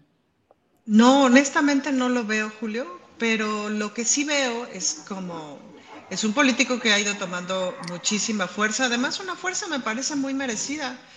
Lo que pasa es que no lo veo en el Poder Ejecutivo, no sé si me explico, es decir, se necesitan unas ciertas características para el Poder Ejecutivo y unas otras me parece para el Poder Legislativo. Y yo creo que Noroña ha hecho un gran papel en el Poder Legislativo, eh, pero para el Ejecutivo lo veo muy teórico, no sé si me explico, lo veo muy orador para el Poder Ejecutivo muy, muy solamente orador de pronto para el Poder Ejecutivo. Em, estoy, tratando, o sea, estoy como tratando de esquematizar el, el, tipo de personaje que yo veo. Claro, no lo conozco, lo conozco lo mismo que lo conoce todo mundo, es decir, por lo que hace su trabajo, por las redes sociales, etcétera, porque es un gran orador y es un gran explicador político. Em, pero también es cierto, Julio, que tiene un lado pues, bronco y machín. Eh, entonces ahí yo sí siento profunda distancia y me desconecto. Aunque me divierte mucho, me desconecto. No le veo una posibilidad real, pero sí le veo una posibilidad real de que venda más caro su amor. ¿A qué me refiero con que venda más caro su amor? A que si de pronto aspira a ir al Senado, pues pueda convertirse en un coordinador de grupo parlamentario, ¿me explico? Eh, en un espacio de poder que creo que lo haría muy bien, ¿no? Si se afiliara un líder para Morena, presidente de Morena. Pues, yo creo que sería muy buen presidente de Morena. No sé en términos de, de, tu ser morena, porque yo de mi ser morena soy reciente, pero en términos de tu ser morena, si la, ¿cómo se llama? Eh, si la banda vería bien a un recién entrado como presidente de Morena, no lo sé. O sea, creo que yo le tengo mucho respeto a la militancia, sobre todo porque sí sé que soy nueva, entonces me formo. Eh, me formo en ese, en ese sentido, pues, ¿no? En el sentido de las opiniones y del respeto. No lo sé, creo que sería muy buen presidente de partido. Me parece que es un gran líder, pues, nada más no creo que vaya a llegar. O sea, creo que las encuestas van siendo cada vez más claras. Creo que la posibilidad de transformación profunda es cada vez más clara hacia dónde se decante, aunque las opciones 2, 3 y 4 tampoco son nada malas noticias, o sea, esa es la verdad padre. ¿no? Bien. Eh, Horacio, ¿qué opinas de, eh, porque tenemos que mencionarlo también, Adán Augusto López Hernández? Hay quienes dicen que él sería el continuador operativo de las políticas de López Obrador, que lo entiende, que lo conoce, que lo escucha y que opera, que sabe operar. No sé, Ana Francis, incluso un poco en, ah, en contraste, contrastando con ah, Fernández Noroña, que no tiene experiencia de ejecución política práctica, no ha tenido puestos administrativos ni de gobierno eh, y acá Adán Augusto, Horacio, pareciera esa pieza operativa, a lo mejor no con tanta fuerza eh, retórica o conceptual, pero con una gran capacidad operativa. ¿Ves realmente probabilidades de Adán Augusto o se está quedando rezagado, Horacio? Capacidad operativa no necesariamente significa carisma, ni significa tampoco identificación con, con las causas eh, dijéramos que López Obrador ha, vivido, no estoy hablando de defender, defender, sino de vivir como parte de una oposición por 20 años, ¿no? O más, ser opositor, haber fundado un movimiento. O sea, el carisma de López Obrador se basa en 20 años de experiencia o veintitantos años de experiencia, en haber sido este, director del, desde, desde que fue del, del INI, del Instituto Nacional de Higienista en, Tabasco, todo lo que hizo eh, como, como activista. No sé qué tan activista haya sido eh, eh, Adán Augusto López Hernández. Sé que es un buen político, he oído, ah, yo he oído cosas muy encontradas, ahora que fui a Villahermosa, oí opiniones muy encontradas que no quiero adentrarme en eso como gobernador, pero creo que es un buen político, creo que es un político de una cepa muy, este, muy, este, sólida, no muy segura. Habla muy seguro, ah, es una persona muy firme, es una persona, pero no sé hasta dónde finalmente sea un político identificado con esa izquierda combativa, con esa izquierda luchadora, con esa izquierda idealista, la cual todavía transmite mucho López Obrador siendo presidente. ¿no? Eh, finalmente hablando, eso, es lo que, lo, que, lo que define la cepa obradorista. Ahora, Adán Augusto no lo sé, yo nunca le he oído hablar así como político, ¿no? Nunca, nunca he sabido tampoco de su trayectoria como activista, como pues sí lo, lo es Claudia Sheinbaum. Así, ahí sí lo tengo que decir, aparte de que me fascina que sea una mujer posible candidata a la presidencia, pero sí tiene una, una cepa más combativa de izquierda que Adán Augusto. Y eso es lo que probablemente la posiciona en un momento dado como, como un bastión mucho más sólido que Adán Augusto, o que incluso Marcelo, que es un extraordinario político y es una gente verdaderamente, mm, o sea, que ha hecho un trabajo de relaciones internacionales que a mí me ha gustado bastante, a mí me ha asombrado bastante, porque, porque él sí es un operativo súper detallado y súper eh, incisivo y yo creo que es muy, ha sido muy profesional, aunque no sea, no, no sea un diplomático de carrera, pero creo que la Cancillería ha quedado, ha quedado bien, no en todos los nombramientos, debo decirlo, ¿no? Los sigo, sigo insistiendo que por qué nombran sendos embajadores o, o- o cónsules a veces que dices, híjole, por favor ya hagan algo por reivindicar a la Cancillería, pero independientemente de eso, pues no sé, no, no sé, hablando de, de, de, de que la única conclusión que puedo sacar comparándolo con los otros. Bien, Horacio.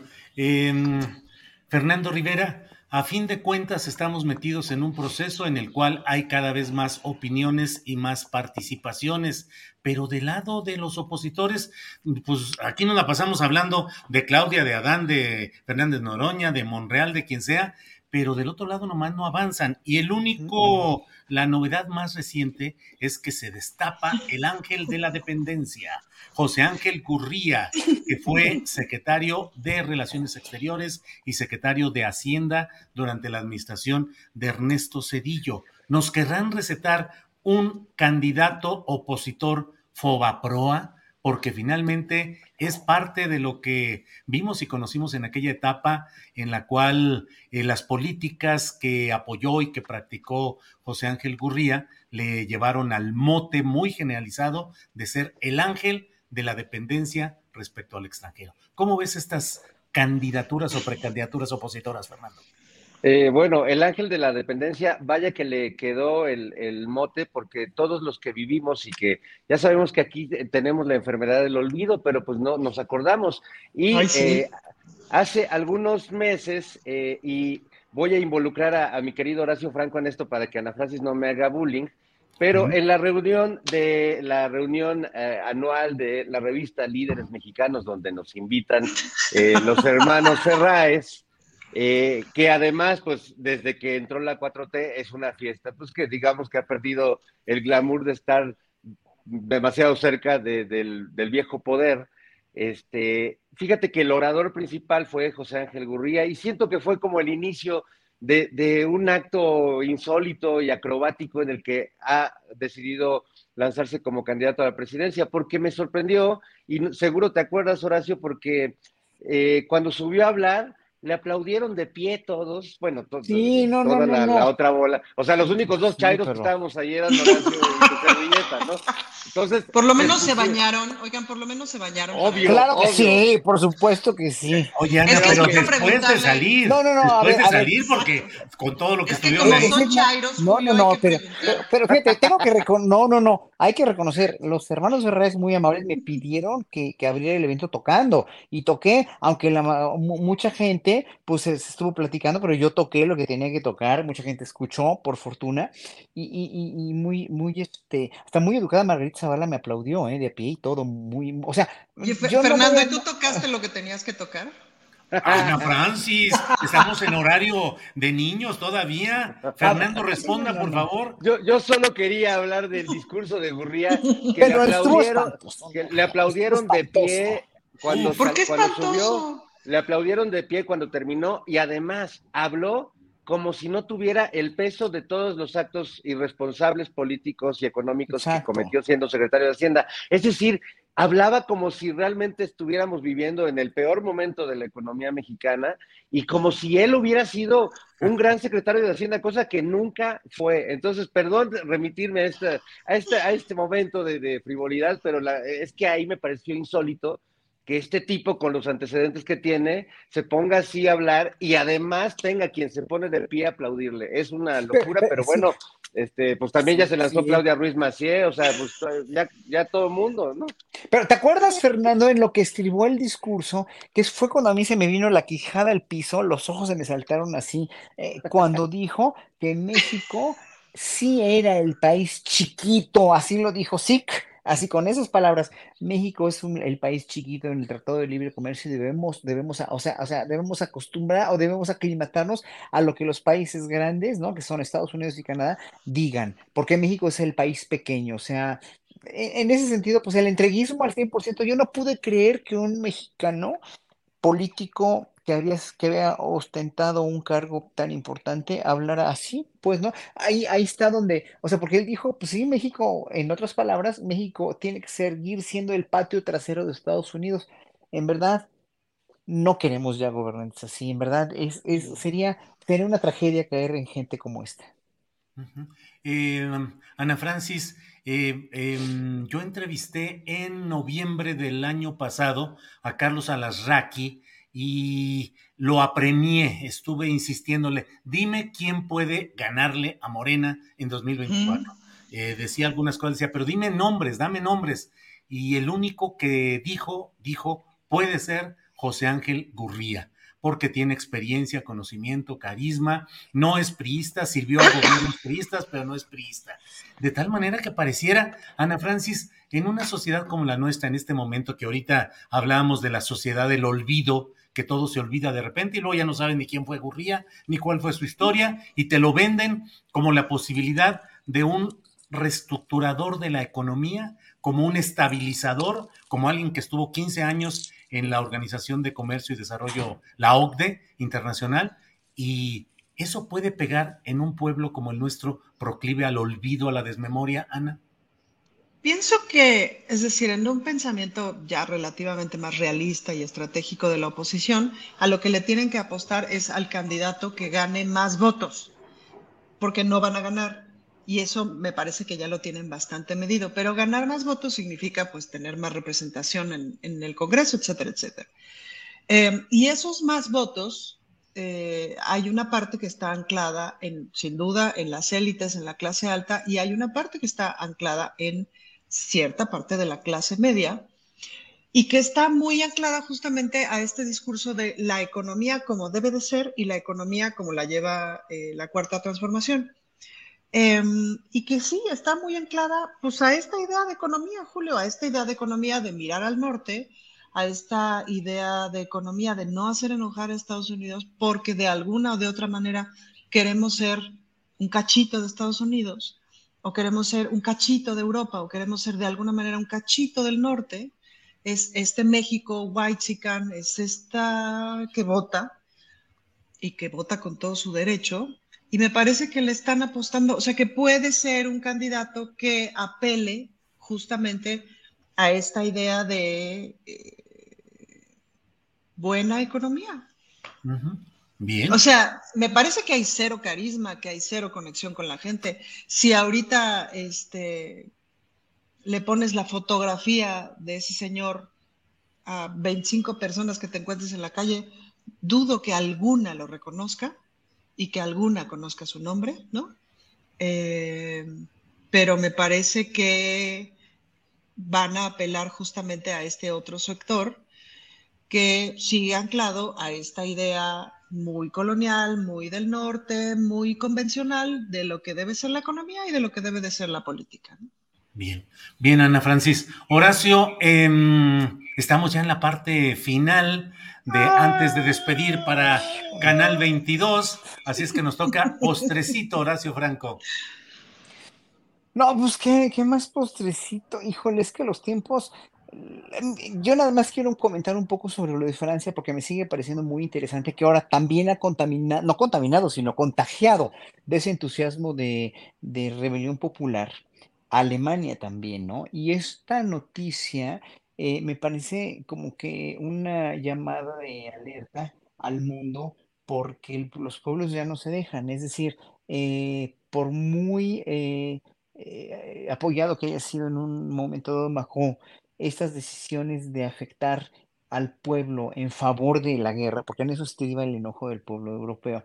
Ni se chupan el dedo tampoco, pero pues les llega el agua al cuello y toda la manipulación de las cadenas comerciales y de la televisión de derecha pues se les va cuando dicen, no, pues la edad de jubilación va a disminuir, no va a aumentar, perdón, no, no va, ya no va a ser como era, ¿no? Y, y esto es un decreto presidencial únicamente sin haber consultado a las cámaras, el pueblo se levanta y con toda la razón. Entonces, esta es una llamada de, de, atención para todos los, los, gobernantes que en verdad este, quieren pasarse de listos y sobre todo cuando las derechas, como en este caso la derecha europea, lo único que ha hecho es cada vez empobrecer más y más y más a, los ciudadanos, a la calidad de vida, que digo, era muy alta, obviamente, que no había esta, estos eh, extremas pobrezas que hay, pero que en un momento dado, cuando llegaron más y más inmigrantes a querer, eh, obviamente, sobrevivir dignamente de un sueldo y empezaron los europeos y las derechas europeas a poner un freno de una manera bastante esquizofrénica que hizo crecer a las derechas, ¿no? Hace unos cuantos años. Obviamente todo esto está dando unos resultados verdaderamente siniestros y maquiavélicos, ¿no? Qué bueno, qué bueno que, que, que, está pasando esto y que sea una elección para las derechas del mundo y para que vean que el neoliberalismo sí en verdad no sirvió para nada. Bien, gracias. Fernando Rivera Calderón, postrecito, por favor. Pues yo sí invitarlos literalmente al bailongo. Mañana va a ser una noche muy especial en el centro histórico e histérico de la Ciudad de México, la noche de primavera. Una multitud de espectáculos, todos completamente gratuitos. Vamos a poder tener desde en el Zócalo a eh, Don Ramón Rojo, sonido La Changa, Lupita La Cigarrita, todos los sonideros tradicionales de esta ciudad, pero también en la Plaza Manuel Tostá van a ver DJs, Ali Guagua con su nuevo disco que está maravilloso, este, también el eh, jazz en, en el Centro Cultural de España con Diego Maroto, con las hermanas Boyán, y bueno, pues yo tengo el honor de, presentarme en el Teatro de la Ciudad de Esperanza a las 8 de la noche con Monocordio. Los boletos se van a eh, entregar en las taquillas del teatro entre las 5 de la tarde y las 7 de la noche y creo que vale mucho la pena tomar nuestra principal red social que es la calle, recuperar el espacio, la fiesta, el baile, también creo que son actos de resistencia, también son actos políticos. No, no dejemos de disfrutar nuestra ciudad y, a los artistas que conforman la gran diversidad de lo que somos.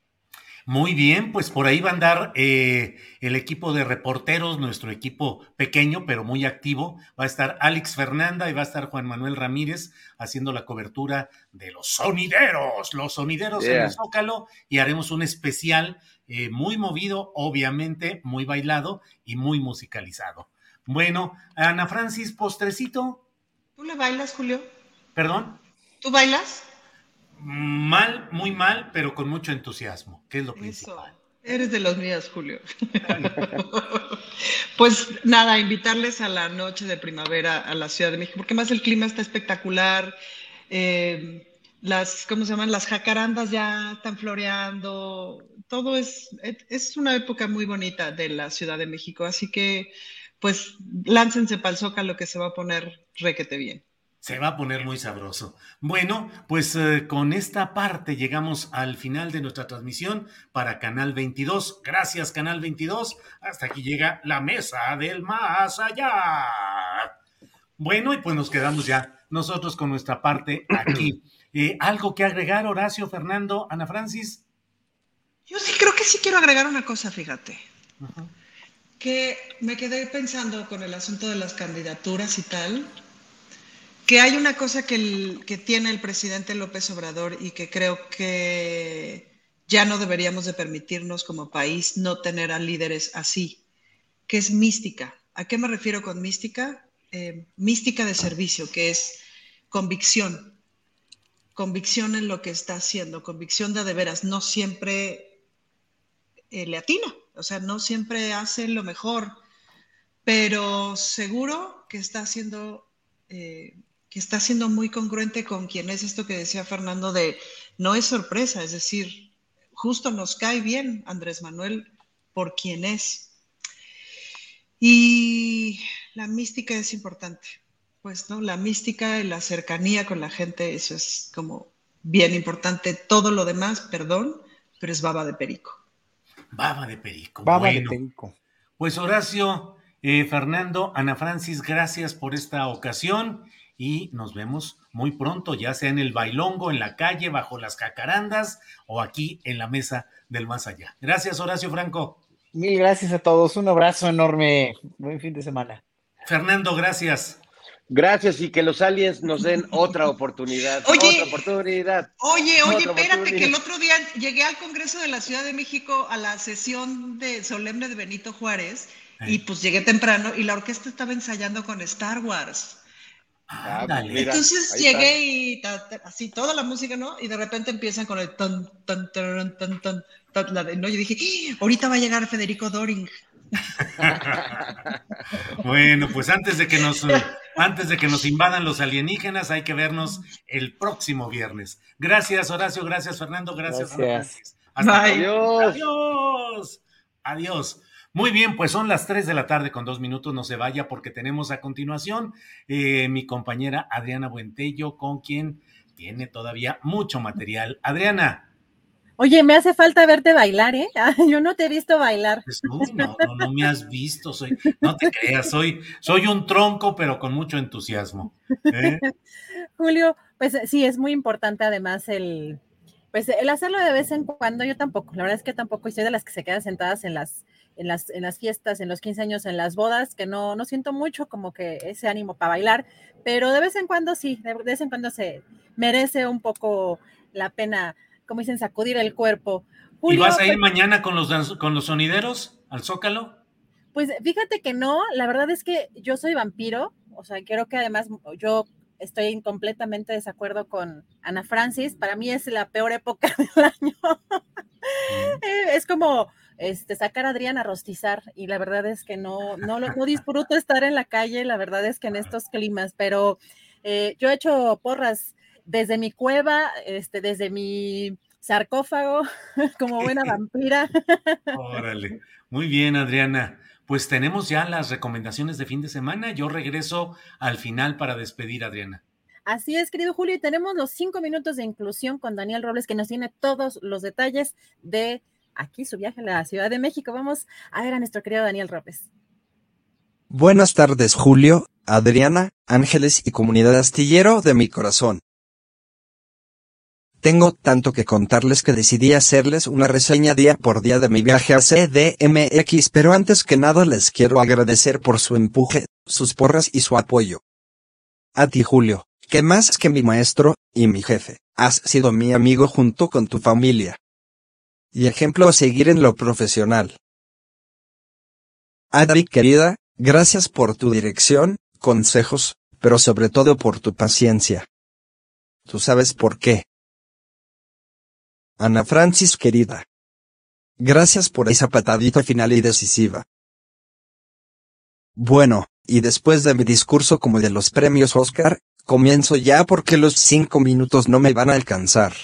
Miércoles. Llegamos a CDMX todos desvelados.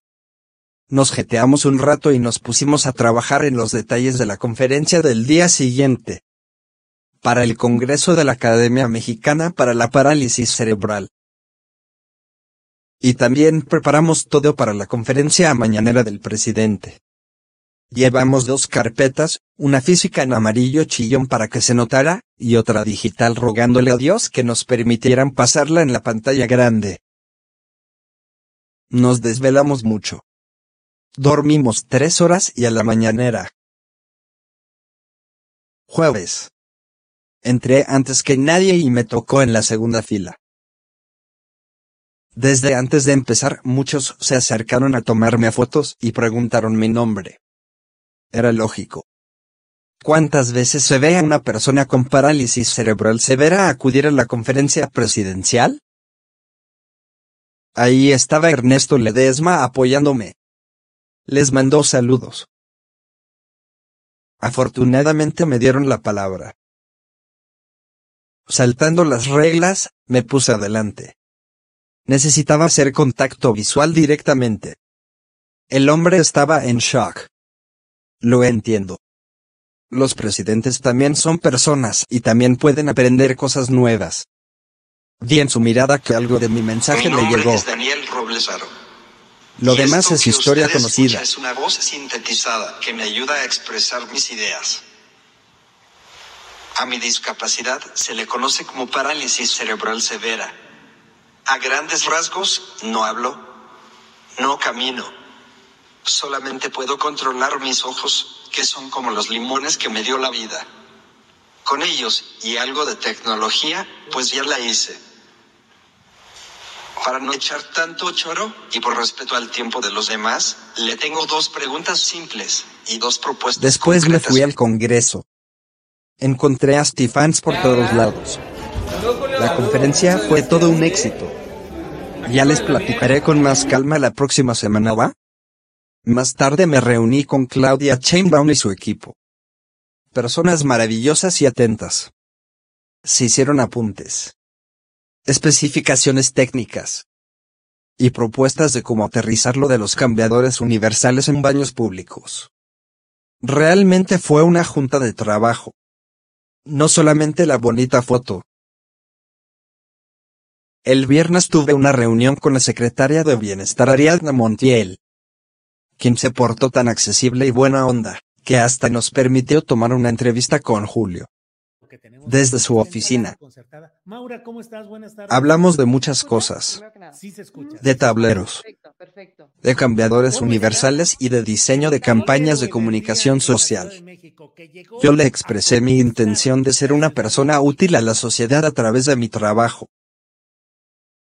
Su trato fue digno y nada condescendiente y estoy muy emocionado de la oportunidad que hoy se me brinda, pues mi trabajo podría llegar y ser útil a muchas personas. Me siento muy afortunado y agradecido con la vida.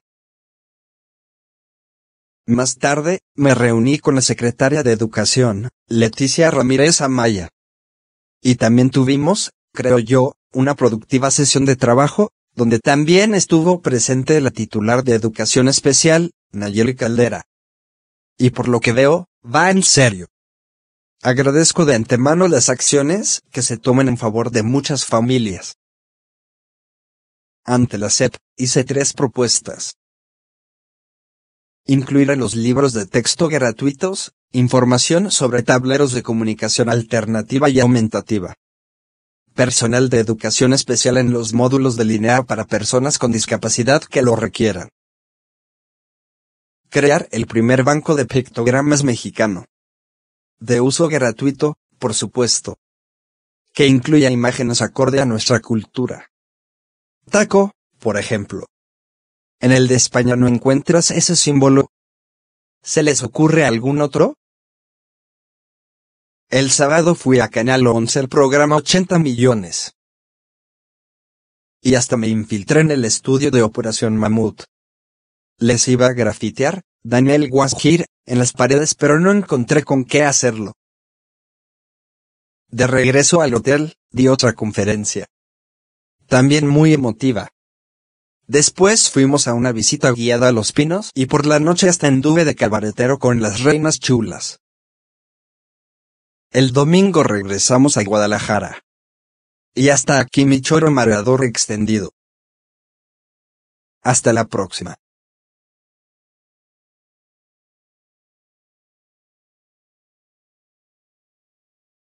Híjole, qué conmovedor, de verdad increíble todo lo, pues todo ese viaje que vino a hacer aquí a la Ciudad de México. Ah, muy emotivo todo. Un abrazo para Daniel y para Maura. Increíble, de verdad, eh, pues todo lo que ha logrado. Vámonos ya con María Hahnemann. Tenemos ya listísima aquí a María, que nos tiene también, por supuesto, las recomendaciones musicales para este fin de semana y, como siempre, sorpresas. María, ¿cómo estás? Muy buenas tardes. Hola Adri, Julio y a toda la tripulación. Cuarto viernes de marzo, qué rápido. Y arrancamos con las recos de esta semana. La banda sinfónica de la Facultad de Música de UNAM, junto con el ensamble de alientos de Dartmouth College, presenta un concierto que incluye Cauyumari de Gabriela Ortiz, Marchas de Duelo y de Ira de Arturo Márquez y María Chitlán de Juan Pablo Contreras en el estreno de versiones para banda sinfónica, así como el estreno mundial de Onda Tropical de Rodrigo Martínez iteraciones citadinas de Charles Daniels y el concierto para batería y banda sinfónica Mutante de Enrico Chapela. La banda sinfónica actúa bajo la dirección de su titular Luis Manuel Sánchez Rivas y el ensamble de alientos de Dartmouth con la guía de Brian Messier. Asimismo, participan los solistas Luis Miguel Costero a la batería y Avi Pack al acordeón. El concierto se llevará a cabo en la sala Nezahualcóyotl el viernes 24 de marzo a las 8 de la noche y la Orquesta Filarmónica de la Ciudad de México, bajo la dirección del maestro Julio Briceño, se presenta con un estreno mundial y un poderoso recorrido por el repertorio de metales. Mañana sábado 25 de marzo a las 6 de la tarde en el Templo de Santo Domingo, la entrada es libre pero con cupo limitado. y el domingo 26 a las 12.30 del día en la sala Silvestre Revueltas del Centro Cultural Olinio Leslie, boletos a la venta en taquilla y Ticketmaster. Y la Orquesta Sinfónica de San Luis Potosí este fin de semana presenta un programa muy especial que incluye obras de Dvorak y un estreno mundial muy especial. Hoy nos acompaña su director huésped, el maestro Vladimir Zagaido. Buenas tardes, maestro. Un placer tenerlo en Astillero Informa. Buenas tardes, mucho gusto. Encantado. Maestro, viene un concierto muy especial este fin de semana. Cuéntenos un poco de esta obra que se estrena en Andrés. Es correcto. El concierto, aquí estamos en San Luis Potosí, el concierto será el 24, el 26 de marzo, uh, viernes y domingo. Y se estrena una obra importante de Francisco Panolo de León que se llama Poemandres. Obviamente el título habla por sí mismo. Es una obra sobre, basada sobre la filosofía medieval.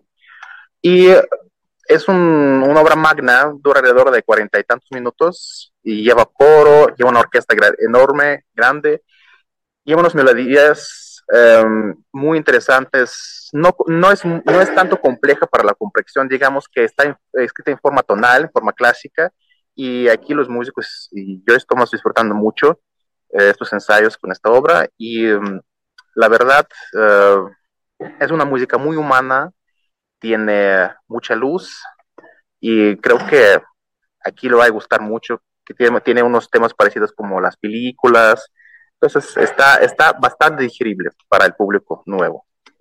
Maestro, ¿quién propuso esta pieza?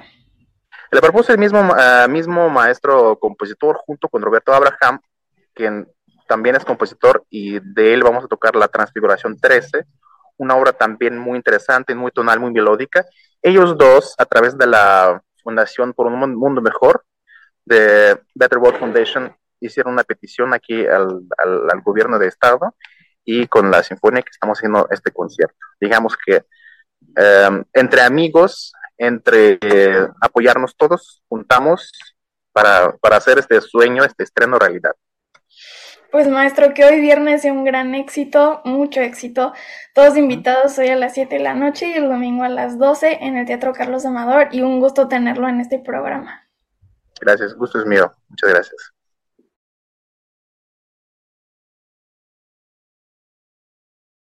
El maestro Vladimir Zagaido, chelista y director de orquesta. Y para todos aquellos que quieran ir a un festival en el paraíso del Caribe mexicano, no se pierdan el Festival Pax GNP, un festival con un montón de artistas desde Paquito de Rivera hasta una servidora, que por ahí vamos a andar tocando bajo la dirección de la directora mexicana y curadora de este festival. Entren a www.festivalpaxgnp.com y busquen su paquete, boletos, ofertas y demás para disfrutar durante 10 días de este gran festival. Y ya me les voy, solo que les quiero recordar a la audiencia que Astillero Informa es un proyecto que se autosustenta y vive gracias a sus aportaciones. Aquí las cuentas por si quieren donar. Y los invito a seguirme en las redes. Me encuentran en Facebook, Instagram, Twitter, YouTube y Spotify como María Hahnemann Vera. Les deseo a todos un feliz y musical fin de semana. Y si tienes un sueño, no te rindas. Gracias a María Hahnemann. Y por supuesto, cada semana tenemos aquí puesto ya Jesús Taylor, siempre lo agarro con la taza. A ver, ya la agarré con la taza, querido Jesús, ¿cómo estás? Muy bien, querida Adriana, buenas tardes. Oye, fíjate que estaba escuchando hace rato, me voy a echar un, un, duelo de baile con Julio Astillero. Sí, bueno, no, no, me decía Travolta, imagínate. sí, seguro. No, ¿has visto la gracia que tiene un oso de circo bailando? Igualito soy yo. ¿Sí? Así estoy. Sí, sí, sí. Así con dos pies izquierdos. Porque me cae que yo también. sí, yo también soy de los que me quedo en la mesita y en los 15 años en las bodas. ¿Se pone mejor el 15, ¿a poco no? Sí, mucho mejor. ¿Ah? Oye, querida Adriana, tengo una película muy buena, pero más bueno está el libro en la que está inspirada y basada esta película, que se llama, aquí están viendo el cartel, El perfume historia de un asesino, así le pusieron a la película. El libro se llama El perfume del alemán Patrick Soskin. Y eh, bueno, déjenme decirles, me voy a meter en el área de Daniel Vecino. Eh, el libro es extraordinario, es buenísimo libro y es muy difícil hacer una película que le pueda llegar a un libro como este con una narrativa, con una descripción tan a detalle precioso en, cómo lo describe todo, es, es complicadísimo. Eso no quiere decir que la película sea mala, sin embargo, pues definitivamente yo les recomiendo que lean el libro y después vean la película o al revés, ¿no? De todos modos, se puede pasar un buen rato. Esta película es del 2006 y eh, pues para los que no sepan de la historia en el libro, se trata de un hombre que se llama Jean-Baptiste Grenouille, eh, en la Francia del siglo XVIII. Y empieza eh, retratándonos con una voz en off, que eso creo que lo hace bien la película. Por desgracia, no lo puedo hacer en toda la película, porque sería muy, muy complejo y muy cansado, pero al inicio nos, nos retrata con esta voz en off y con las imágenes lo que se vivía en aquel entonces y, la historia empieza en un mercado de pescados, de mariscos, con un hedor, con unas imágenes espantosas, eh, donde nace este pequeño, desde su nacimiento nos los muestra este pequeño Jean Baptiste. Él eh, tiene dos curiosidades en, su ser. Uno tiene un desarrollo, un desarrollado el olfato de una manera impresionante desde que es pequeño. Eh, capta cualquier tipo de olores, los logra identificar, pero algo extraordinario. Y la otra es que él no transpira, no, no, no expele ningún aroma, él no huele, ¿no? Eh, yo quisiera en estas épocas de calor ser como él, ¿verdad? Con tanto que sudamos en estos días. Y, esto hace eh, que Jean-Baptiste genere una obsesión. Este, esta cuestión de su, de su sentido del olfato genera una obsesión por eh, capturar, atrapar aromas. Y la obsesión, pues, se vuelve complicada porque va a tratar él de eh, pues capturar el, aroma de mujeres bellas. Y, esto es una representación también un tanto en, un sentido figurado de eh, la belleza a través del aroma, ¿sabes? Eh, por supuesto, la, la historia se convierte en algo lúgubre, en algo complicado, en algo de asesinatos, que está bien llevada, les repito, no le va a llegar al libro, por supuesto, pero desarrolla todo este tema de las obsesiones, eh, desarrolla también el tema, se ve el tema de las clases sociales tan marcadas y hoy las vivimos, pues en aquel entonces en Francia esta eh, clase de, alta comparada con la pobreza extrema eh, que vivían otras personas de clase baja. vamos, este tema también lo toca bien y algo bien interesante es como una persona, como es el caso de Jean Baptiste, eh, no logra encajar en nada, ¿sabes? O sea, no tiene eh, pertenencia con nada, eh, es la soledad que él vive, el aislamiento que él vive y la obsesión que él muestra en todo esto. Tiene una connotación, pues un tanto sexual, digamos, la película, sin caer en, en desbordar en este tema, por la cuestión de, los olores y, de atrapar, eh, poseer, ¿no? Eh, eh, sería la palabra, creo, poseer estos aromas que a él le representan belleza. El final es impactante, así que creo que es una buena, buena recomendación para ver este fin de semana el perfume, historia de un asesino en la plataforma Netflix. Un poco quizá perturbadora, pero sin llegar a ser de terror, ¿no? Sí, no, no, no, no es de terror, pero además tiene buenas actuaciones. Ben Whishaw hace un papel extraordinario. El papel de Dustin Hoffman no me gustó mucho cómo lo representa, pero el de Alan Rickman es también muy, muy bueno. Y, sí, eh, no es terror, ¿verdad? Este, explícitamente, pero sí tiene este tono eh, medio macabro de repente, ¿no? Exacto. Pues perfecto, estamos ya puestos con esta recomendación y recuérdanos tus redes sociales y cuándo vemos más videos. Bueno, el día de ayer, una, ahora sí que una de vaqueros, publiqué eh, de la plataforma HBO Max, una muy buena película de Clint Eastwood, con también cosas que analizársele. Y mañana, mira, mañana una película, querida Adriana, bien eh, eh, complicada de ver, con un tema que puede incomodar a muchos y es la ganadora del Festival de Cannes, la actual ganadora del Festival de Cannes, que por ahí estuvo en los Oscars ahí nominada, pero no le hicieron mucho caso. Y es una película que habla también sobre eh, las clases, las clases sociales. Así que es una buena recomendación. Ahí los espero mañana también en, mi canal de YouTube, que es Taylor Jesús. También Taylor Jesús es Instagram, eh, TikTok Taylor Jesús Cine y mi cuenta de eh, Facebook, lo que Taylor se llevó. Perfecto. Jesús, pues muchísimas gracias por estas recomendaciones.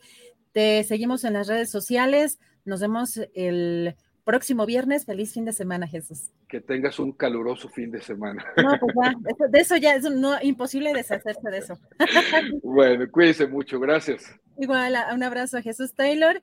Y recuerden que a 15 días también tenemos recomendaciones literarias con Daniel Mesino, que ya está por acá conectadísimo. ¿Cómo estás, Daniel? Buenas tardes. Hola, Adriana, qué gusto. Y fíjate que coincido plenamente con Jesús.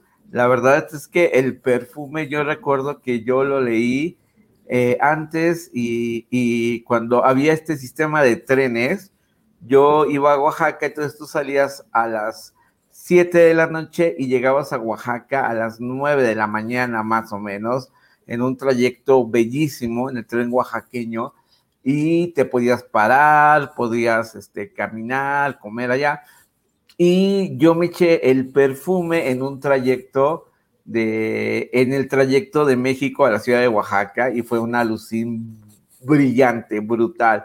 Para mí el libro, eh, yo creo que la película sí está al nivel del libro y pero el libro es inmejorable, es brutal, es una novela corta y es, eh, como bien dice Patrick Suskin, y es una novela que pues te la puedes echar en un viaje de tren ahora que los vuelvan a poner eh, eh, eh, en este gobierno. Daniel, muchas gracias. Y bueno, ¿qué, sorpresa, qué recomendación nos tienes para el día de hoy? Pues mira, tú sabes, los grandes grupos editoriales mueven algunos de sus lanzamientos importantes alrededor de los premios que ofrecen. Así está Random Hubs, que tiene, que tiene el premio Alfaguara, y Planeta, su premio homónimo. Y eh, de hecho, el premio Planeta es el galardón con el mayor monto económico en el mundo, porque da un millón de euros, superando incluso al Nobel que otorga en coronas suecas el equivalente a 830 mil euros. Y si bien han sido premiados novelas que a mí en lo personal no me han gustado, la mayoría de las, ganadoras son historias escritas con una gran calidad, dirigidas a capturar la atención de lectores en el mundo hispano. Las más destacadas plumas de la novelística española e hispanoamericana conforman la lista de ganadores y finalistas que además del monto cuentan con niveles de difusión y popularidad jamás alcanzados. A mí me han fascinado, por ejemplo, de estos ganadores eh, las novelas, por ejemplo, del chileno Antonio Escármeta, eh, también cuando lo ganaron las españolas Carmen Posadas y Maruja Torres, e incluso hay un mexicano que lo ganó, que es el Jorge Cepeda Patterson, ¿no? Entonces, eh, el premio y este es uno de, uno de los galardones más interesantes que hay. Y el premio Planeta de esta edición 2022 fue otorgado a la escritora española Luz Gabás por su novela de largo aliento Lejos de Luciana. ¿Y de qué va esta historia? Pues después de años de colonización, la familia Yuan acepta la controvertida decisión de su país, Francia, de ceder a España en 1963 parte de las indómitas tierras del Mississippi y ellos deciden este, iniciar y mudarse. Sin embargo, esta familia va a sufrir las consecuencias de las rebeliones de sus compatriotas contra los españoles. When you need mealtime inspiration, it's worth shopping Kroger, where you'll find over 30,000 mouthwatering choices that excite your inner foodie. And no matter what tasty choice you make, you'll enjoy our everyday low prices, plus extra ways to save, like digital coupons worth over $600 each week. You can also save up to $1 off per gallon at the pump with fuel points. More savings and more inspiring flavors make shopping Kroger worth it every time. Kroger, fresh for everyone. Fuel restrictions apply. Hola, buenos días, mi pana. Buenos días, bienvenido a Sherwin Williams. ¡Ey! ¿Qué onda, compadre? ¿Qué onda? Ya tengo lista la pintura que ordenaste en el ProPlus app. Con más de 6.000 representantes en nuestras tiendas listos para atenderte en tu idioma y beneficios para contratistas que encontrarás en aliadopro.com. En Sherwin Williams somos el aliado del PRO.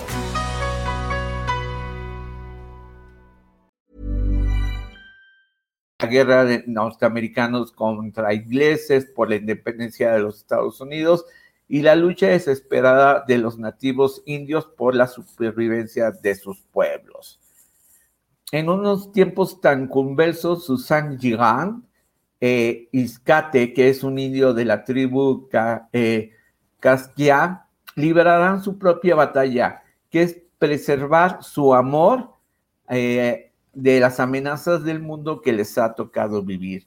Y todo esto conforma una novela cautivadora, y monumental, y monumental que atraviesa las cuatro décadas en la que España poseyó las legendarias tierras de Luciana.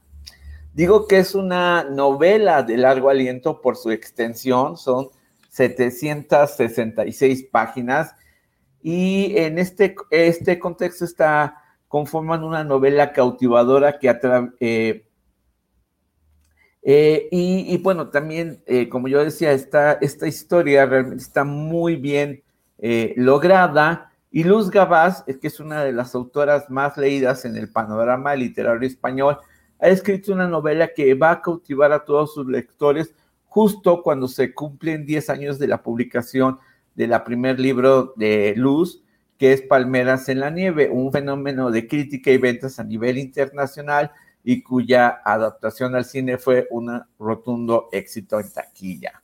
Y sin lugar a dudas, esta novela es la que recomiendo para pasar unas vacaciones de Semana Santa, atrapados por la narrativa descriptiva. Es que aquí una de las cosas que más destaco es cómo ella, eh, casi como si estuvieses eh, viendo una, una gran película épica, sobre estas cuatro décadas, estas tierras indómitas, estos conflictos, eh, eh, está realmente te envuelve. Y se dice inclusive, Adriana, que en España quienes no son lectores y, compradores habituales del libro, y solamente leen un libro al año y es el premio Planeta. Y en este caso sí está a la altura. ¿eh? Sí, a mí cuando yo dije, no voy a alcanzar a leerlo para recomendarlo, pero la verdad es que eh, te atrapa y, pues bueno, sí, está muy bien. Y finalmente, querida Adriana, un recuerdo y una invitación y un spoiler, bueno, no spoiler, este, un recordatorio a toda la comunidad astilleros, pues ya saben, mi novela sigue en librerías y este 28 de marzo, o sea, el martes, Voy a estar en Mexicali para presentar Buenos Días Abril, estás en Tokio, en el foro de publicaciones a las 13 horas en la Feria Universitaria del Libro de la Universidad Autónoma de Baja California, Campus Mexicali. Así que ahí los espero para platicar y pues cotorrear sobre cualquier cosa que quieran. Muchas gracias, Daniel Mesino. Te seguimos en redes sociales. Gracias por la recomendación y nos vemos en 15 días, Daniel. Y pues ya sabes, escribe tu novela para meterte al planeta, es un millón de euros. ¿Ya con eso? ya la libramos, ¿verdad? ya la libramos. Un abrazo, chao. abrazo, Daniel Vecino. Muchas gracias a Daniel por esta recomendación y regresamos con Julio Astillero, ya cerrando en esta tardecita calurosa, Julio. ¿De qué va a ser la novela, Adriana? Pues yo creo que de extraterrestres. ¿De extraterrestres? ¿Por qué? ¿Te gusta la ciencia ficción? Pues claro que me, pues es que yo no le veo como ciencia ficción. Yo digo, a ver en qué momento nos van a caer. Que le caigan, que le caigan, a ver cómo les va y cómo nos va a nosotros. exactamente. Pues bueno, ciencia ficción, pero también sabes que lo apocalíptico no me parece tan ciencia ficción, me parece que estamos a lo mejor en, en una transición un poco lenta o como que nos acostumbramos al caos. No sé si este, eh, tienes, hace rato que platicabas del mundo, un mundo como, ¿qué decías? Las palabras no era caótico, pero decías un mundo como turbulento, em, también descompuesto. descompuesto, pero yo siento que, que estamos en camino eh, irremediable hacia un punto donde no hay retorno. pero como que no nos damos cuenta. Así que no lo votan ciencia ficción, pero entre alienígenas, lo apocalíptico, yo creo que por ahí iría una novela, fíjate. Bueno, pues eh, por lo pronto ya estamos en el fin de semana, ya terminamos esta semana, es viernes, ya es día de que vayas a Costco a hacer tu súper gourmet y de lujo para que te saquen una foto por ahí de que andas yendo a lugares fifís. Así es que Adriana, pues ya, ya le hicimos esta semanita. Pues mm, con mucho gusto, eh, Julio, pues una semana con muchas cosas interesantes, sobre todo invitarlos a que le den like, eh, a que le den like a este programa, a que te vean en la noche y bueno, no sé, tu videocharla, porque ahí, ahí, este, no sé si la vas a hacer antes o después o cómo va a estar este, el asunto. Voy a dejarla grabada porque a las 7 de la noche invitamos a todo mundo a que esté con nosotros a las 7 de la noche hoy en la librería El Sótano de Miguel Ángel de Quevedo para presentar el libro de Jesús Esquivel que se llama, el libro se llama eh, A sus órdenes, mi general, sobre el caso del general Salvador Cienfuegos. Estaremos el autor Jesús Esquivel y un servidor echando ahí choro sobre este asunto que es muy interesante. Así es que, pues ahí estaré y dejaré la videocharla grabada sobre ese mismo tema, Adriana. Casi voy a, ensayar lo que voy a decir en la noche, lo voy a poner en la videocharla. Así es que astillero todavía para rato el día de hoy en, en, esta presentación del libro, en la videocharla, y por acá ya están invitando, y se vámonos al Covadonga. Ándale al Covadonga, ¿no? Pues imagínate, ahí terminamos todos, pero bueno, bueno, pues Adriana, gracias a quienes nos han acompañado, gracias al público, a la audiencia, gracias a la tripulación astillero y nos vemos eh, hoy en la noche, videocharla astillada y el próximo lunes o antes si hay algo relevante. Gracias, Adriana. Gracias a todos ustedes, gracias Julio, buen provecho, buen fin de semana. Hasta luego.